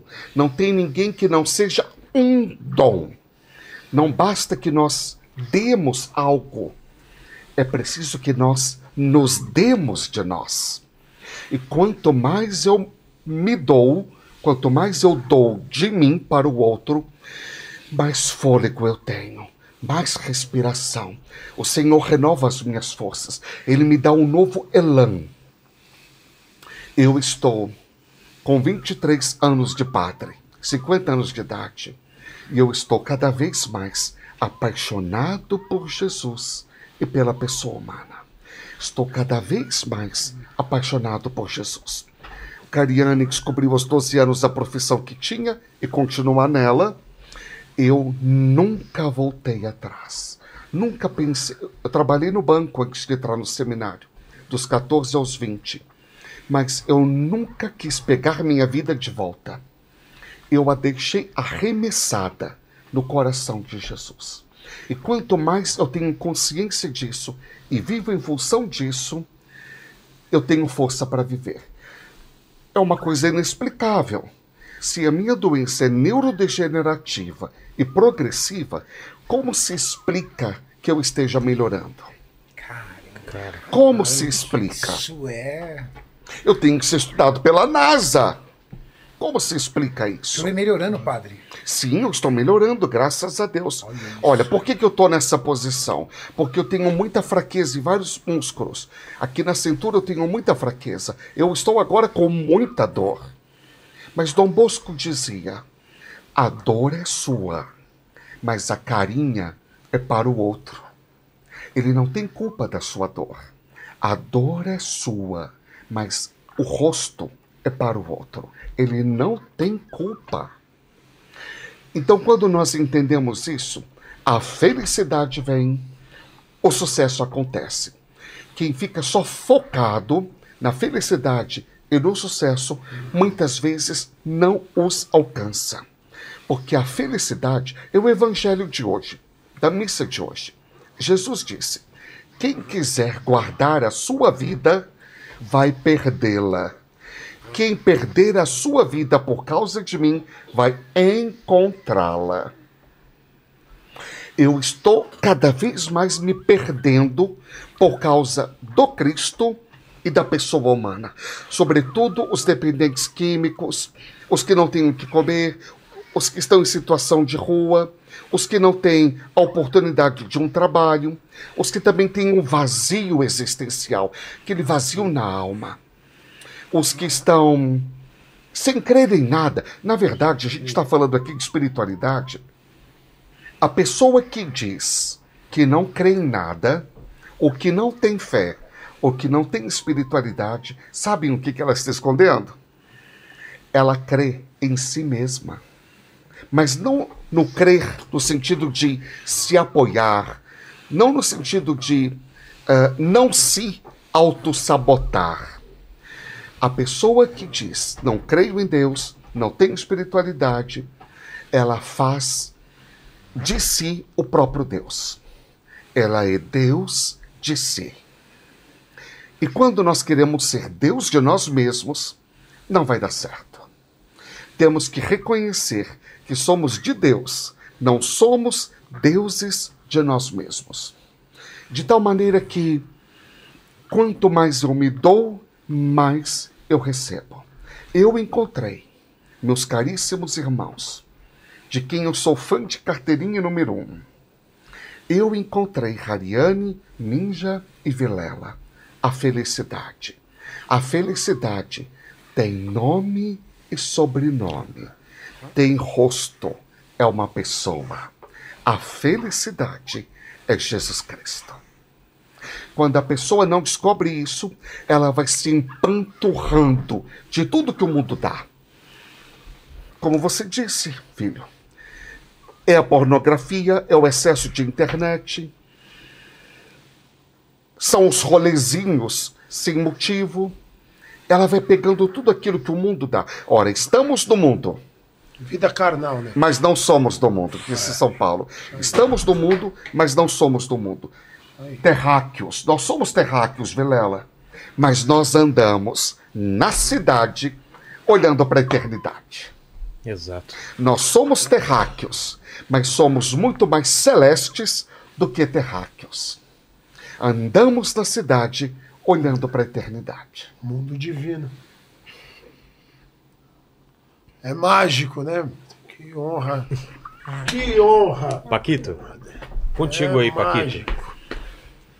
É. Ó, vamos lá. É, a Roberta Lustosa, ela mandou aqui. Que segunda-feira abençoada. Cariane, é, Cariane conheço há pouco tempo e tenho me motivado a vencer a preguiça. Padre Marlon, é, sua bênção. Sigo na luta contra uma doença autoimune também e creio que estou me curando por Deus ela abençoe. também. E Ninja, nem te conheço e já te amo. Obrigado. Que coisa linda. Um beijo pra você, Roberta. Isso. Roberta, um beijo. Que Deus te abençoe, sua maravilhosa. É demais, né? Legal, né? Roberta. Entende? Aí o João Fim, ele mandou aqui: é, e Ninja mudaram minha vida de tamanha maneira que eles nem imaginam. Espero um dia poder abraçá-los para agradecer. Hoje conheci o padre, me inspirou. Peço que, é, que ele me comente. é, não sinto a presença de Deus ao ler a Bíblia. O que devo fazer? Hum, ótima pergunta.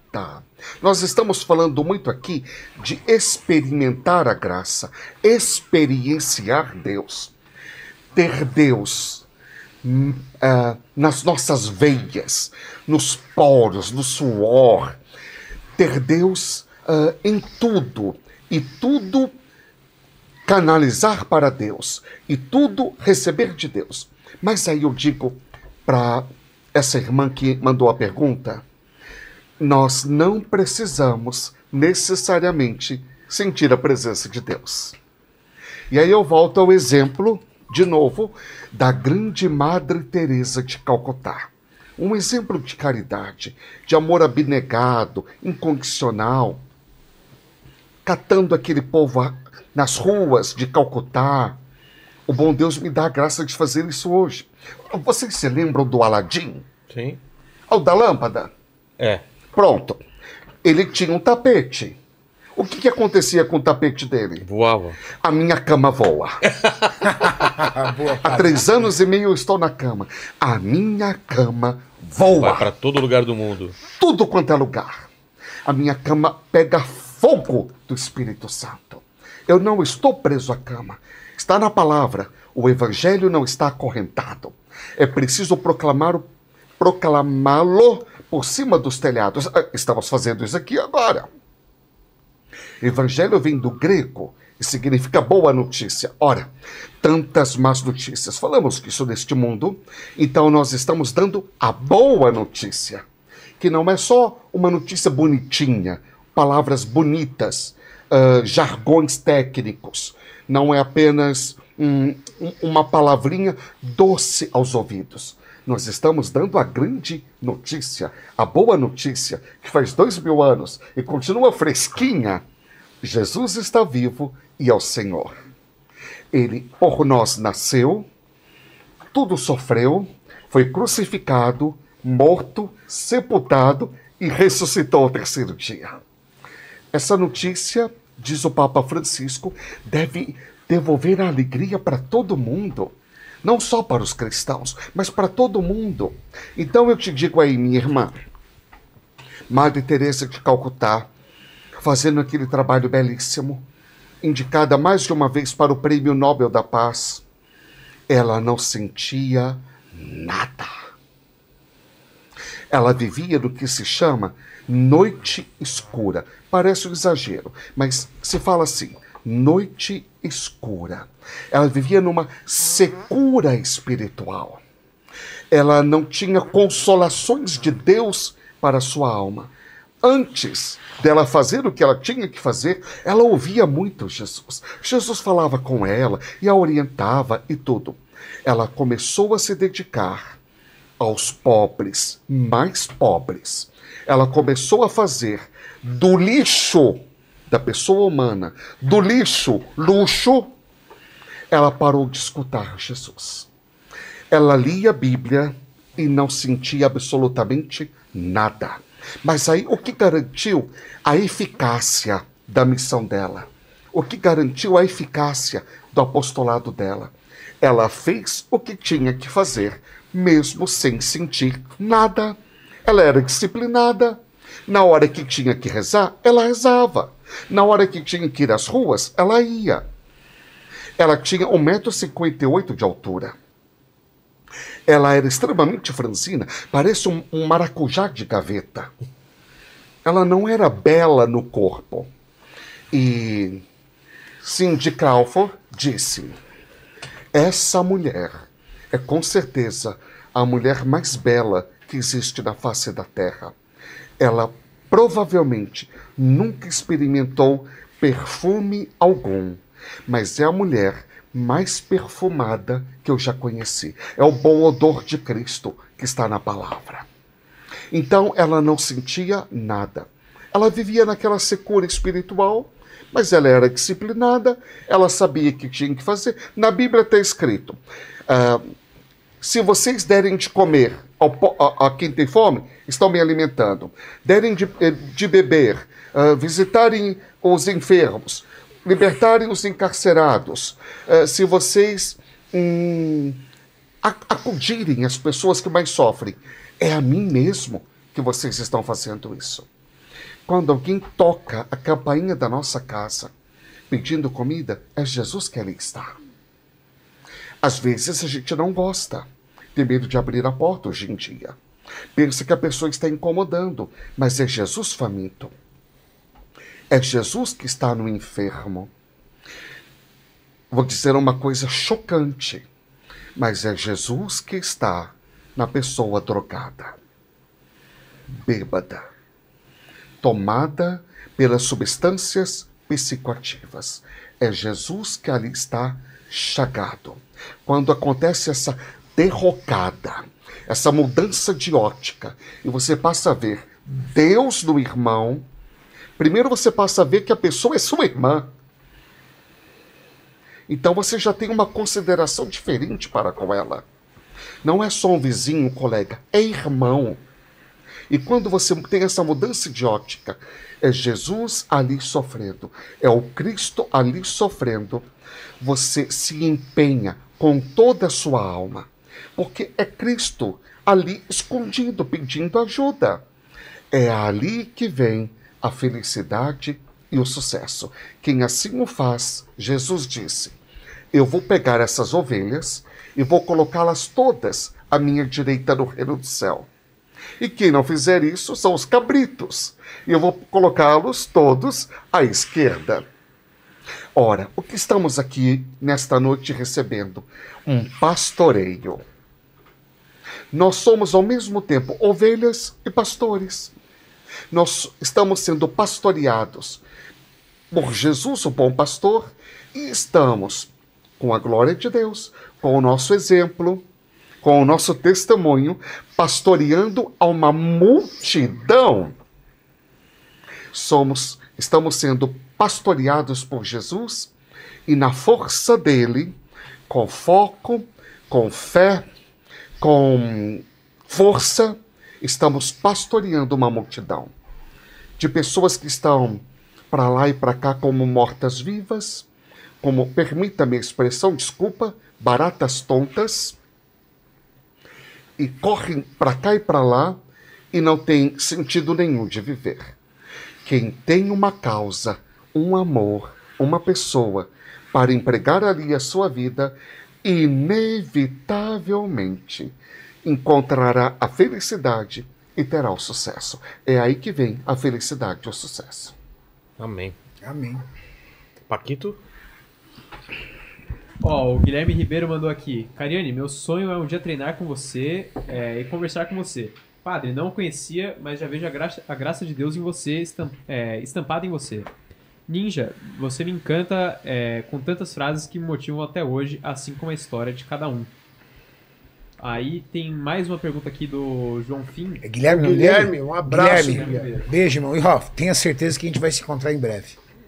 Ó, e tem mais uma aqui do João Fim. Ele falou aqui: é, queria que o Cariani e o Ninja respondessem sobre a luta diária contra a resistência e como ter o poder de sair fora, mesmo sendo dependente. Por exemplo, eu tenho 15 anos e não tenho total controle sobre mim. Queria entender.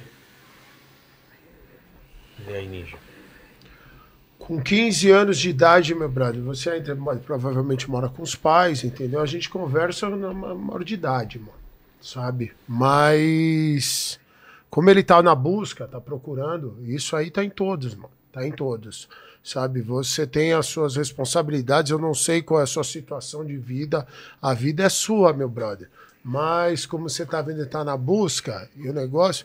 É o que a gente conversou antes. Chama-se vergonha na cara, meu chapa. Vergonha na cara, decisão. A vida é sua. Sabe? A Ninja, vida é vou dizer sua. o seguinte, tá? Sabe? Pra mim esse menino já é diferente. Porque Já com é, 15 claro, anos, já, então, você tá tá preocupado. Já é Moleque, fulminante, esquece, moleque vai voar. Você entendeu? Ele já quer saber do Ele talvez esteja perdido porque é jovem É e ele vê é só ele tá, é. sendo diferente, vê um bando de babaca ao redor dele, né? ele já Mas tá- presta atenção, assim, se eu pudesse dar uma dica pra ele, sabe o que eu diria? O seguinte: não, porque essa fase, Ah, o adolescente, ele é a fase da comparação e da aceitação. né? sim. Ele se compara e quer ser aceito. Quer pertencer a algum grupo. Seguinte, querido. Se serve de, de, vamos dizer assim, de inspiração pra você a minha vida, na tua idade eu era o mais execrado, o mais desprezado, o mais ignorado. Fui dar um beijo a primeira vez aos 16 anos de idade. Como ele chamava?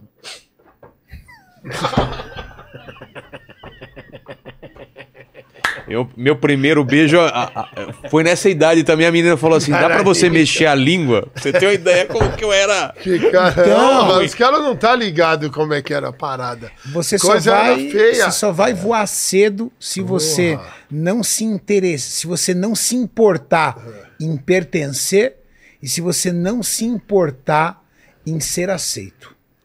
Se você prestar atenção no que você pode ser agora Já era. de foda, respeitar seus pais, ouvi-los, entender que ali nos seus pais, independente do nível cultural deles, tem sabedoria e que com certeza eles são os mais preocupados com, teu, com a tua vida. Fica tranquilo. Você já é diferente. Porque você já, já tá preocupado com isso. Já, Não, já tá com querendo- 15 anos de idade? É assim, por para. isso, mas assim, a espiritualidade aplica pra você também, sangue bom. Sabe? O quanto antes você começar, sabe? O que a gente con- conversou, sabe? Hoje a gente fala é o desenvolvimento espiritual da juventude. Tá vindo uma galera muito preparada. Já estão vindo, já são espíritos diferenciados, sabe? Então você tá um exemplo aí. E acompanhando, mano. Você já tem os exemplos aí, o pessoal que você gosta de seguir, vai pegando a nossa caminhada, o que serve pra você, que eu acho que o que a gente fala mais potente do que as nossas palavras são os nossos exemplos, mano. A gente chamou na chincha. Então é só você já sabe quem você gosta, vê o que a galera tem em comum, você vai começar a ver que esse bate-papo aqui se aplica e se encaixa perfeitamente na tua vida. E o que serve pra você, você acrescenta, o que não serve, você joga fora e toca o bonde. Sabe? Vai É ser um isso. moleque extraordinário. Você vai Mas ser- isso- provavelmente vai ser zoado, vai ser. Não, mas todo ser- mundo. Exatamente. É Todo mundo. É, é difícil. O cara tem que saber que Todo ele, mundo. ele- é aí onde cresce. Pra tomar uma decisão assim, Porra. o cara tem que ter uma, uma, uma, uma força de vontade grande. Porra, tem, ele sabe, é isso aí. O que eu falei lá. Vergonha na cara, mano. Só você sabe o que você quer. É. Só você. A gente não faz ideia. Vai buscar. E a pergunta dele já é meio caminho andado. É. Agora, ele colocou uma palavrinha ali É. muito importante no final: dependente. É. Dependente. Ele não deixou claro do que ele se, sim- se sente dependente, que dependência é essa? Isso é uma dependência financeira, né? Financeira. Psicológica. Psicológica, Química. química, ele não deixou claro. Mas eu tenho percebido, trabalhando com o pessoal de rua e com as pessoas com dependência química, que você só se torna independente da dependência química quando você se torna dependente de Deus. Assina embaixo. Então, quanto mais dependente de Deus eu for, e isso é claro, além da espiritualidade, é, profissionais também da saúde podem ajudar de montão, psicoterapeutas e tal. É, e, e às vezes até remedinho é preciso, um medicamento, porque pode ser algo até biológico, fisiológico, que, que o- que o pro- torna propenso para essa dependência. Então, quanto mais dependente de Deus ele for, mais independente do mundo, das drogas do mundo e do mundo das drogas, ele vai se tornar. Não, eu gosto de falar, padre, que todo o nosso trabalho ele é fundamentado para você criar uma dependência total divina e uma independência do mundo. Pronto. É isso. Tudo que eu preciso, eu sei onde eu vou recorrer. Como se diz em francês, fora. Nada fora. é isso. E em aí francês, tudo lhe é acrescentado, entendeu? se diz assim, ninja, c'est la même chose.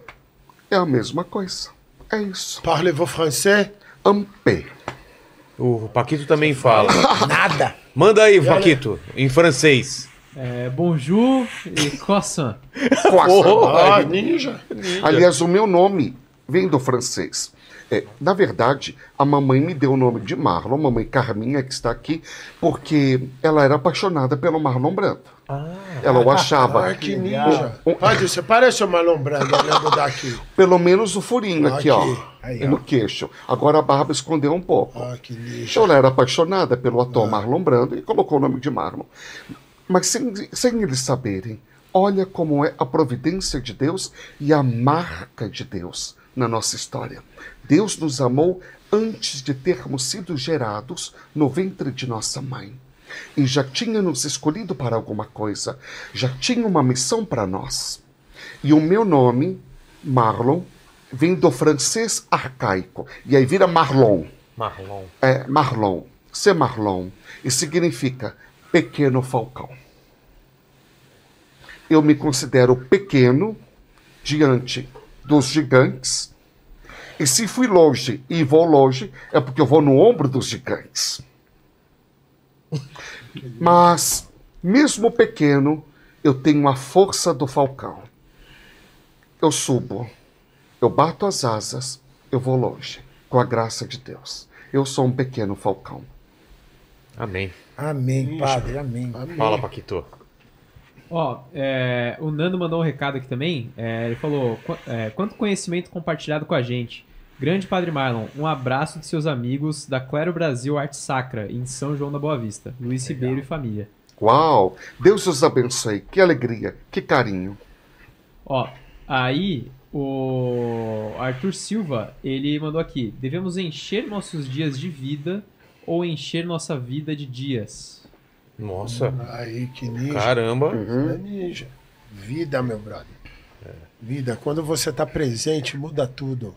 Muda tudo. Aí nós temos um dia cheio de vida. Amém. Como que é uma vida cheia de É dias. isso. Aí você vê que nem na nossa parada aqui, aí é onde vem a parada.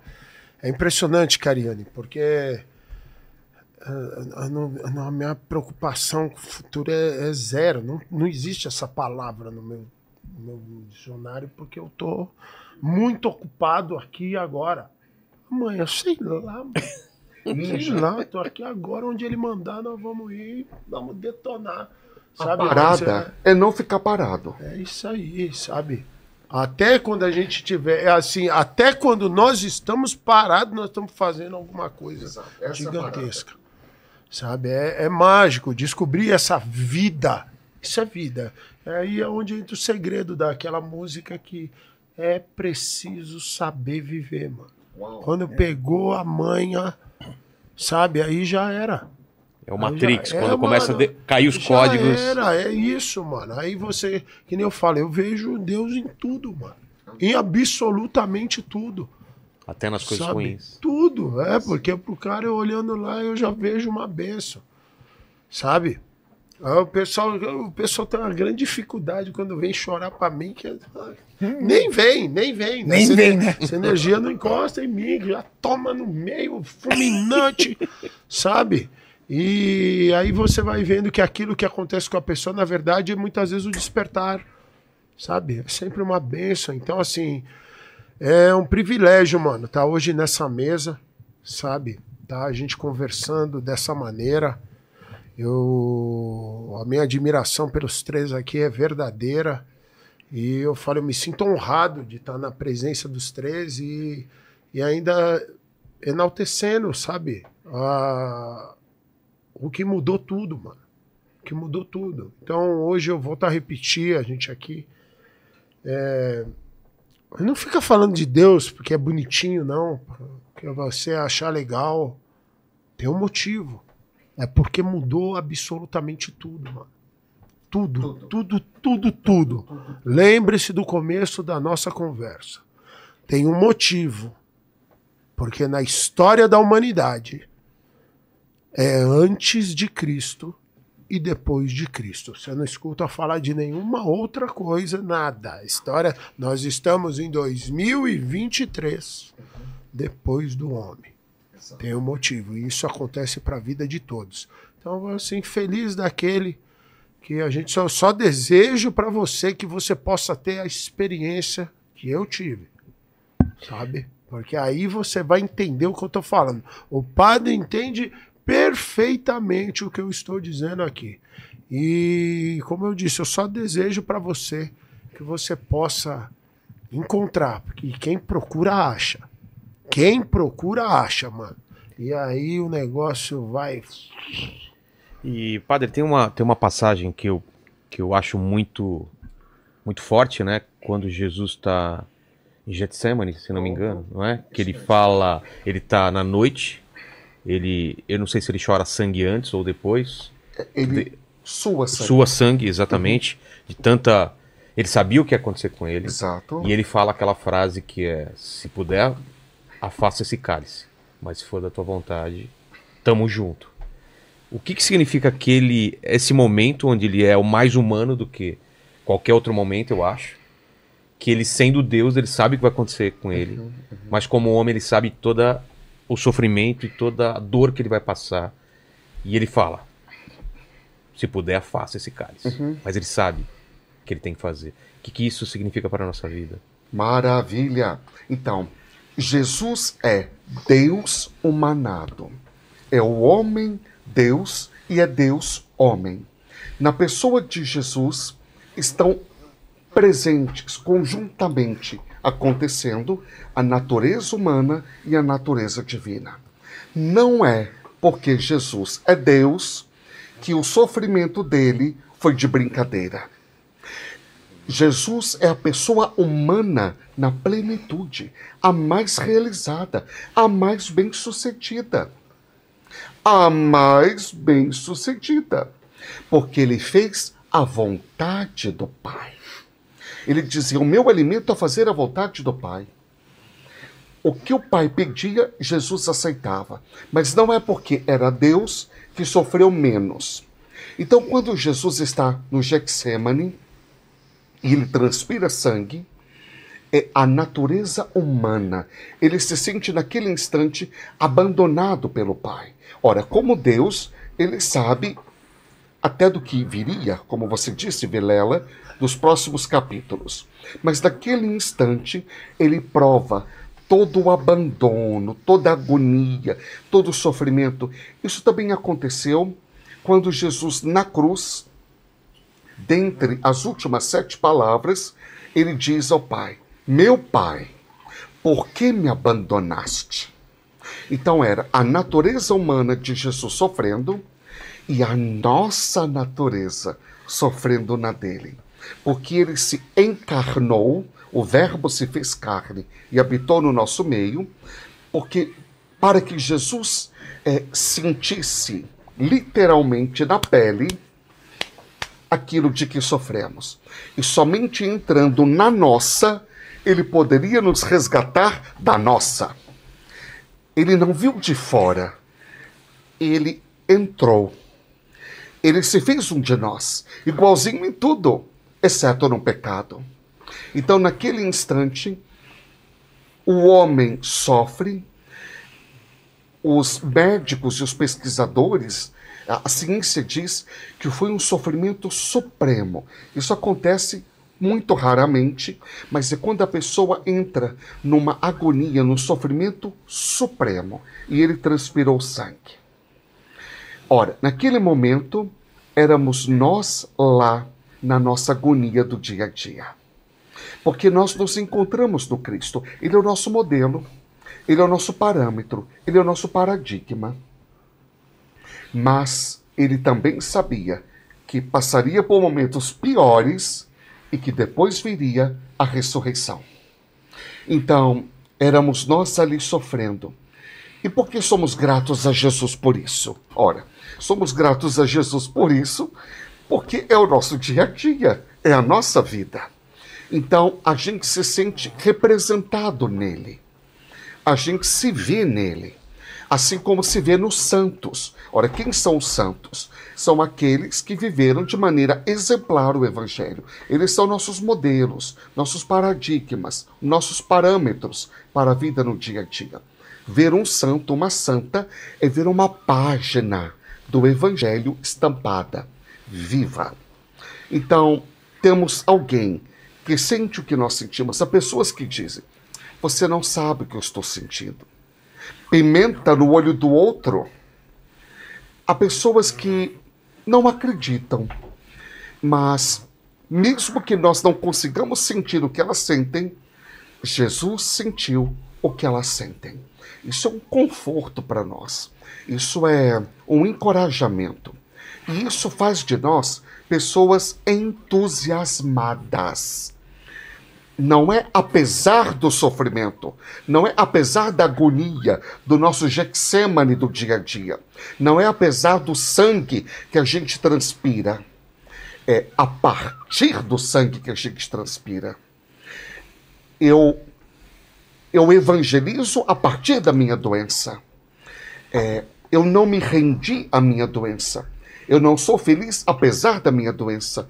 Eu sou feliz e realizado, bem-sucedido a partir da minha doença. Então, Jesus ele sentiu tudo e ele acolhe o nosso Getsemane de cada dia. Isso faz de nós pessoas entusiasmadas. Sabem o que significa a palavra entusiasmo? Não. Eu estou vendo aqui três pessoas, estou vendo quatro Amém. profundamente entusiasmadas, entusiasmadas com a vida, com a missão, pessoas engajadas, que têm um sentido para viver, que dão sentido aos reveses da vida, às vicissitudes, que fazem dos limões do dia a dia limonada. Entusiasmo significa cheio de Deus. É do grego. Etimologicamente falando, cheio de Deus. Então, uma pessoa entusiasmada, mesmo que ela não se atente, não fale com Deus e não queira tanto andar na presença dele, ela está, mesmo sem saber, abrindo o coração para ele. A pessoa entusiasmada é uma pessoa cheia de Deus.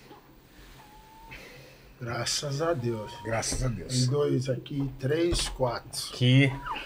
Muito obrigado, Você é gente. louco, mano. Agradeço Obrigado demais você. a presença de vocês e agora eu vou abrir para mais uma pergunta, mas fiquem à vontade para fazer as considera- considerações finais, fechar alguma coisa que ficou aberto, fica à vontade. Paquito, tem alguma coisa? Ó, o João Fim ele agradeceu que ele falou muito obrigado, essas reflexões são a minha virada de chave. Me inspiro em vocês e espero poder encontrá-los pessoalmente para expressar toda a minha gratidão. Vocês são responsáveis pelo meu futuro sucesso. Uau! Um abraço aí? gigantesco. É.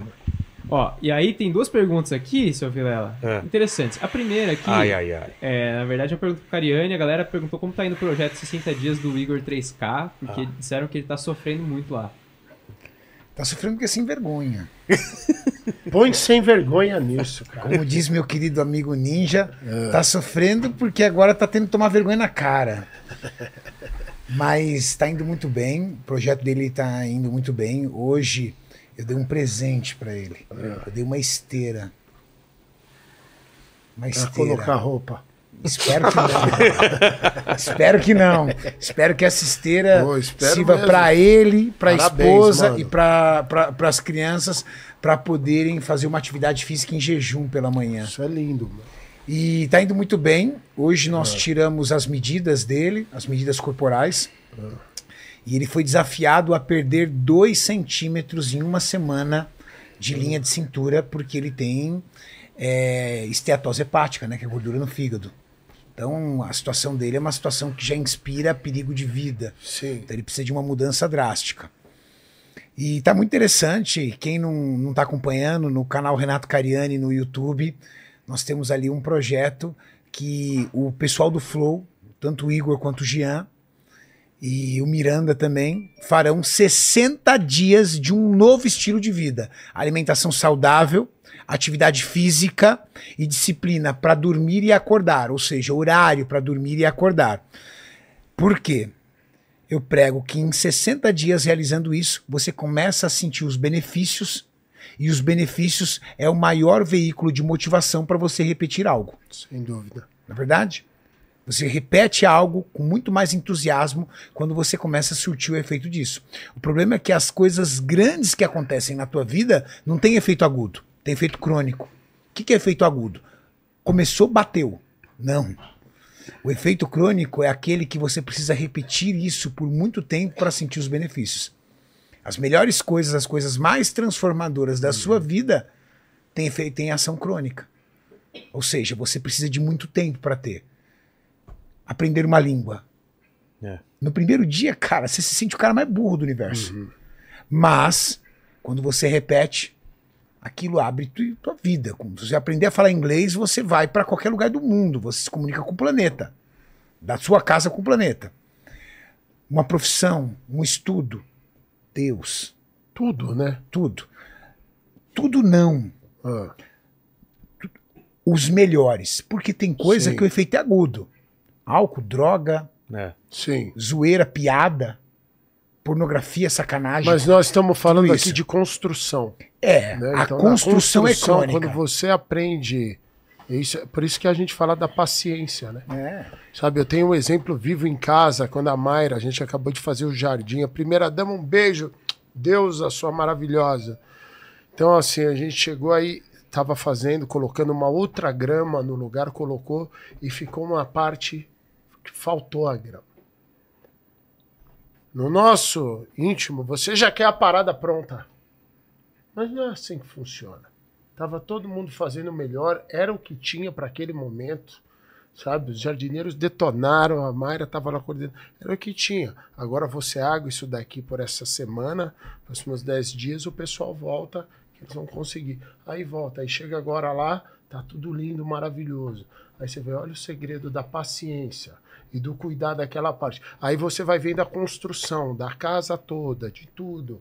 E aí você vai falando, cara, essas coisas, esse programa, pessoa que chegou aqui agora aqui no Vilela, fala assim, isso aqui não foi construído do dia para noite, já tinha um espaço, mas tá cada vez mais espetacular. Então você acompanhando a construção da parada é maravilhoso e é isso que a nossa vida é, essa isso. eterna construção, né, cara?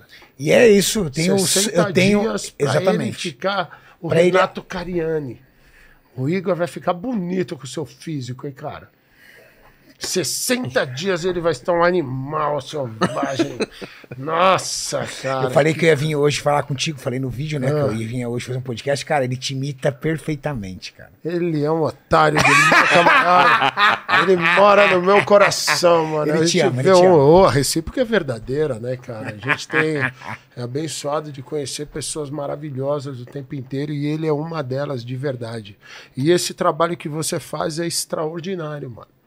É extraordinário. Sabe por que é legal, Ninja? É Porque muito animal. Eu, ó, só pra você ter uma ideia.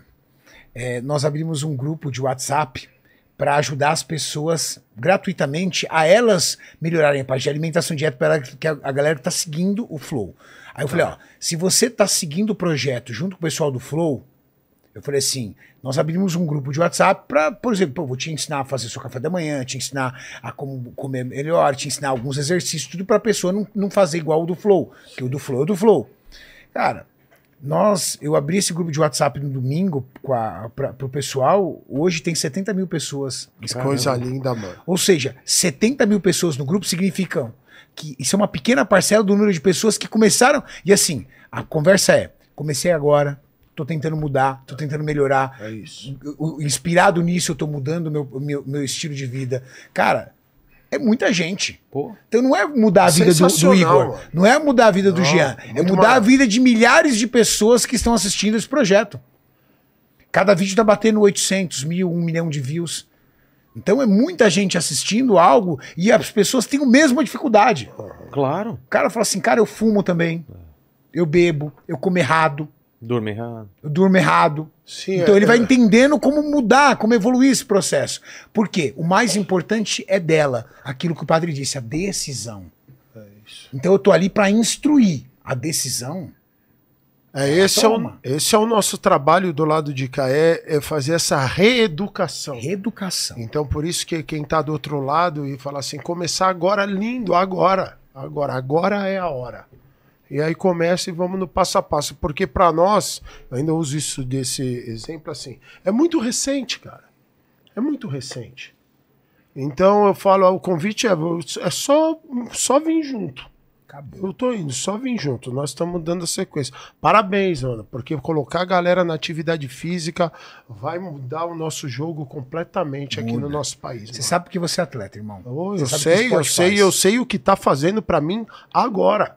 É isso. Agora, o compromisso de agora tá sensacional e você tá vendo a melhoria dia a dia. Parabéns pra todo mundo que entrou no grupo aí e segue esse fofinho mágico. Mas o Paquito falou que tinham duas perguntas. Falou, fez a primeira, a segunda. Imagino que seja uma porrada para mim. Exatamente. A segunda pergunta é da Fernanda Monk. Ela mandou aqui: Boa noite, pessoal. Passando para saber se o Cariani irá convencer o Vilela de fazer parte do desafio de 60 Uau, dias comigo. Fazer, acabando aí? os caras lá, vamos, vamos nós, eu, o Paquito e o Lene. O Lene precisa também. Você sarado vai ser um Você problema, tem hein, meu compromisso. Vilela. E ele tem exemplo em casa, hein? É.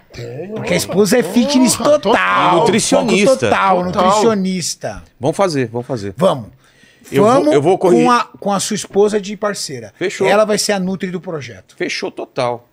A Fabi também já tá na- na- no, no projeto. Aqui a gente, a gente leva todo mundo aqui. Bora junto. Quero fazer isso mesmo, cara. Quero por causa. por porque tudo que a gente tá falando. é isso. Tem um filho de 5 anos e eu quero ver ele crescer, cara. É É isso. isso, e eu tô mano. vendo que as paradas. Assim, é viver extraordinário, mano. Exatamente. E assim, é, e lembrar que a parada toda é assim: ninguém vai fazer por você. mano. É.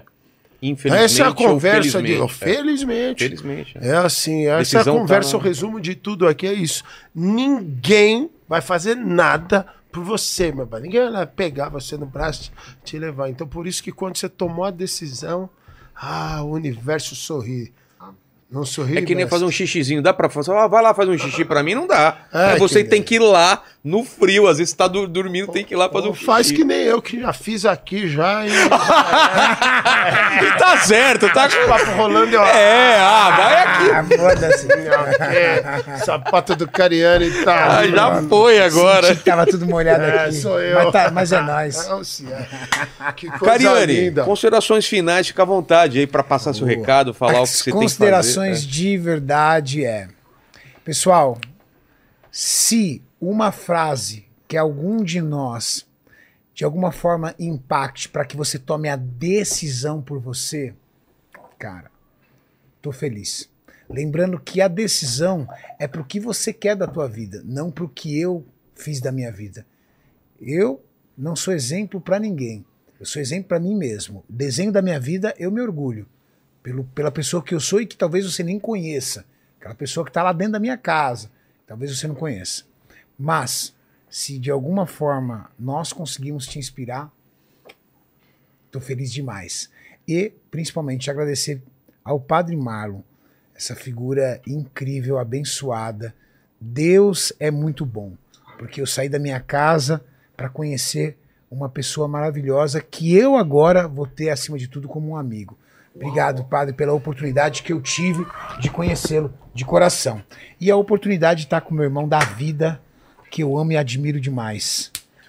E tá no seu programa que eu amo. Obrigado, irmão. Obrigado, obrigado, Cariani.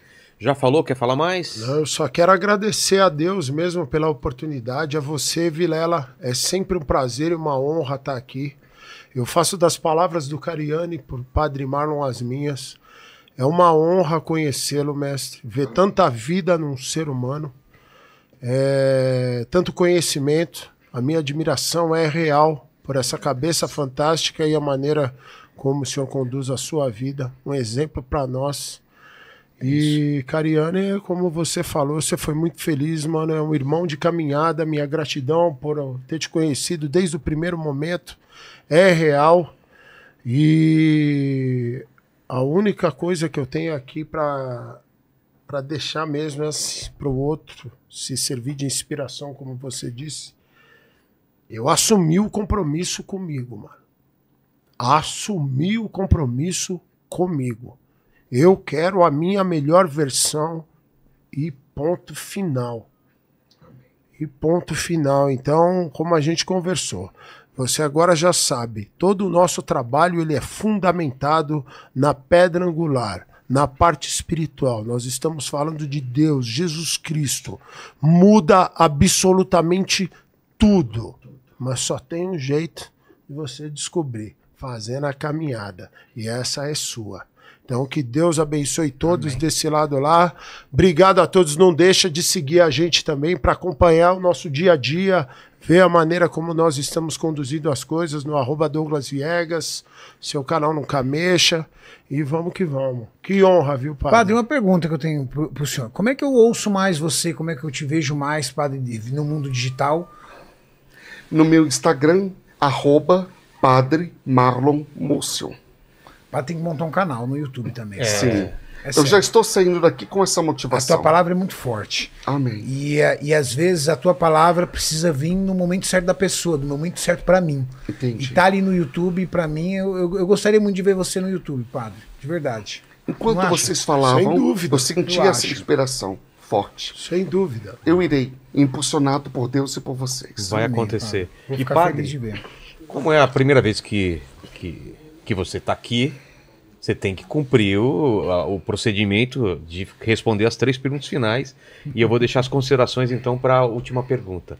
A primeira é, coisa que eu tenho que falar é a mesma coisa que eles falaram, é um prazer imenso tê-lo aqui com a gente, as, A as palavras, a honra, essa sabedoria, essa tranquilidade e essa paz, principalmente. Eu sinto paz do teu lado, ao contrário do que eu sinto com ninja, que eu fico, eu fico, ah, ah, Aqui você sente explosão, Exato. dinamite, pólvora queimando.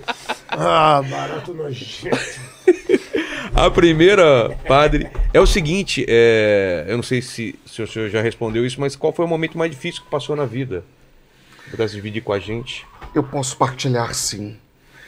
Eu estava então com 40 anos de idade, já tinha escrito 40 livros, Caramba. estava pregando o evangelho em 10 nações e de repente Deus permitiu com que eu ficasse sem absolutamente nada, mas a fé permaneceu, o foco e a força também. Então, o bom Deus permitiu, como fez com Jó, como fez com tantos outros, ele me tirou de tudo para que eu fosse todo dele. Ele me tirou das obras dele para que eu tivesse a ele, o Senhor das obras, unicamente.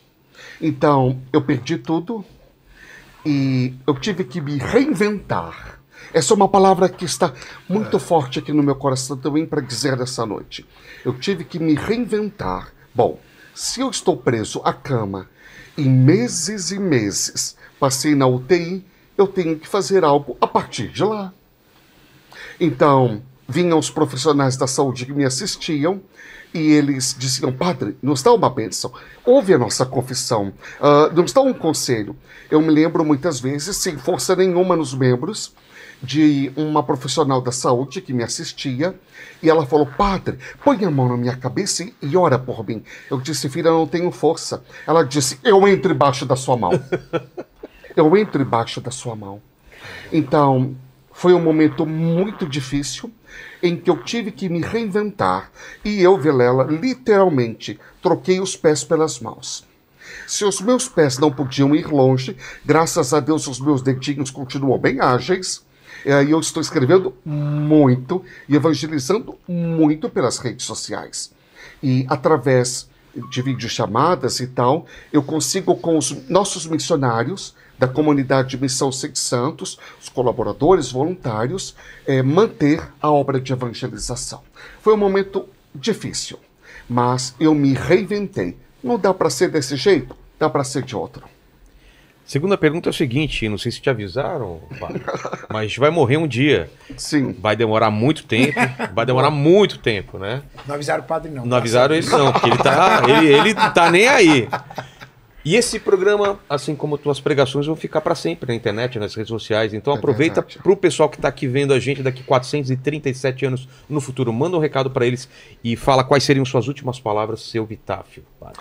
O meu epitáfio, assim como é, a minha causa mortis, lá no meu ah, atestado de óbito, não estará escrito: meu irmão, minha irmã, morreu dessa doença raríssima, neurodegenerativa, progressiva, potencialmente fatal. Lá no meu epitáfio e no meu atestado de óbito estará: morreu de tanto amar. Morreu de tanto viver. Eu quero morrer de tanto viver. E até no caixão, ouçam, eu estarei sorrindo. Eu quero morrer de tanto amar. Essa é a minha causa mortis. Eu já posso divulgá-la, nem precisarão me examinar na hora, porque eu morri de tanto buscar fazer o bem, de tanto buscar ser de Deus, dar Deus para cada pessoa e cada pessoa para Deus. Amém. Amém. Muito amém. bonito. E agora a terceira pergunta é: que dúvida que tem, que, que o senhor tem? Divide com a gente algum questionamento que, que ainda se faz depois de tudo isso. O grande questionamento da minha vida, Vilela, é apenas um: como é possível alguma pessoa pensar que pode ser ou fazer alguma coisa sem Deus? Boa. É o meu grande questionamento. Eu não costumo ter dó de ninguém. E quero que não tenham dó de mim. Porque eu não sou motivo de dó. Eu sou motivo da glória de Deus. Há doenças que vêm para a glória de Deus, está no Evangelho. Então, eu não tenho dó de mim e não tenho dó de ninguém. Mas de uma classe de pessoas eu tenho dó. Se é possível dizer assim. De quem não caminha com Deus. Eu tenho muito dó de quem não caminha com Deus. É a grande pergunta: como é possível alguém querer viver assim? Ai, que dó que dá! Obrigado demais, pessoal. E a palavra final, é, padre, e se, se o senhor permitir ainda, eu pediria também uma oração para quem está num momento difícil agora. Momento do rapaz de 15 anos querendo sair de algum tipo de dependência, da pessoa que está em casa triste, da pessoa que está em casa com algum problema. Esse vídeo não é só essa live, ele fica para sempre na internet. Isso. Então a pessoa pode estar assistindo em qualquer momento. Então se despeça do pessoal, agradecendo mais uma vez a tua presença dentro das redes sociais e deixa essa oração para o pessoal, por favor. arroba Padre Marlon Múcio, me siga, você vai conhecer um mundo totalmente novo. Aquilo que Deus me permitiu fazer, me permite, a partir da enfermidade. Não me entregando a ela, mas me entregando unicamente ao Senhor Jesus. E antes da oração, da bênção, eu quero agradecer profundamente aos três. Um dos meus professores, Luiz Henrique, ele gosta de usar. Essa aula foi inenarrável. E eu quero dizer, este momento foi inenarrável. Não há palavras humanas para, para traduzir o que nós aqui vivemos, o que nós aqui tocamos, o que nós aqui sentimos. Vilela, Deus lhe pague. Conte comigo. Eu assumo você, sua história e sua família na minha oração diária. Só o bom Deus para recompensá-lo. Muito obrigado por ter me tirado da cama nesta noite e ter me permitido vir de ambulância aqui para o podcast. Esta live, este podcast desta noite foi terapêutico para mim. Isso me cura mais do que medicamento. Deus lhe pague. Amém. Ninja, você é o cara. Deus lhe pague. Muito obrigado. Você também morará nas entranhas do meu coração, dia após dia. Estou não apenas torcendo por você, mas amando você e rezando por você, por você e pelos seus. Você disse que é meu amigo, eu também sou seu. Conte comigo, juntos até o céu e lá também. Amém. Que Deus te abençoe. Obrigado de todo o coração. Renato, para mim também, coragem. Continue sendo o que você é e o que você faz. Do jeito que é e do jeito que faz. O mundo precisa de você. Obrigado, Padre. Cariane, o mundo precisa de você. E é mais feliz porque você existe. Meu Deus. Muito obrigado, Padre, de coração. Senhor Jesus, esse irmão, essa irmã que está agora nos acompanhando, por favor, Senhor Jesus, considera a história dele, a história dela. Tu sabes se são dores do corpo, na mente, na alma. Tu sabes se são medos, melindres. Tu sabes se são angústias, se é ansiedade, se é depressão, se é um mal espiritual, mental, psicológico, físico.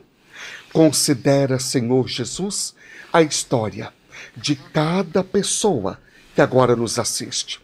Está, Senhor, na tua palavra, Isaías 53, versículo 4, que o Senhor carregou sobre si todas, todas, verdadeiramente todas as nossas enfermidades. E graças às suas chagas, nós fomos curados. Jesus, as chagas que tu tens são as nossas chagas. Não há nenhuma chaga, visível ou invisível, corporal ou espiritual, que o Senhor não tenha impresso no seu corpo e na sua existência. Então, Jesus, por favor, concede a bênção, a paz, a saúde, o entusiasmo, a força de viver, a coragem para vencer. Reanima cada vida, levanta os caídos, batiza no teu espírito o teu povo. Vem Jesus, através de nós, ser mais conhecido, amado, seguido e adorado. Considera cada história, Jesus. Por favor, pelas tuas santas chagas, cura cada chaga, cada drama, cada história. E concede, Jesus, a cada um de nós, a cada pessoa, a graça de fazer dos limões da vida, sejam eles quais forem, uma deliciosa, refrescante, docinha limonada. Que bebamos desta limonada, fruto da tua graça em nós, e demos de beber desta limonada àqueles que vêm a nós e àqueles a quem vamos. Meu irmão, minha irmã, receba com fé, receba com o coração escancarado. Abra suas trincas, suas trancas, abra os vitrôs, as janelas, as portas. Abra todo o seu ser. Receba com toda a confiança a bênção daquele que te ama. Jesus é o amigo certo das horas incertas.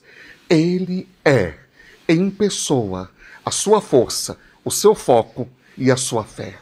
Receba a bênção em nome do Pai e do Filho e do Espírito Santo. Amém. Aleluia. Obrigado demais, gente. Obrigado. Que live maravilhosa. Obrigado a todos vocês estiveram com a gente. Dê like nesse vídeo, se inscrevam no canal, sigam todos aqui. E para provar que você chegou até o final, escrevam nos comentários limonada que a gente sabe que você sabe que a gente sabe. E eu vou falar de, falar de uma coisa que é uma sabedoria também, padre. Se a vida te der limões, faça uma limonada. Se te der laranjas, faça uma laranjada. Mas se a vida te der um cágado, dá ele pra alguém. Valeu, gente. Muito bom. Obrigado, até mais. Gostei.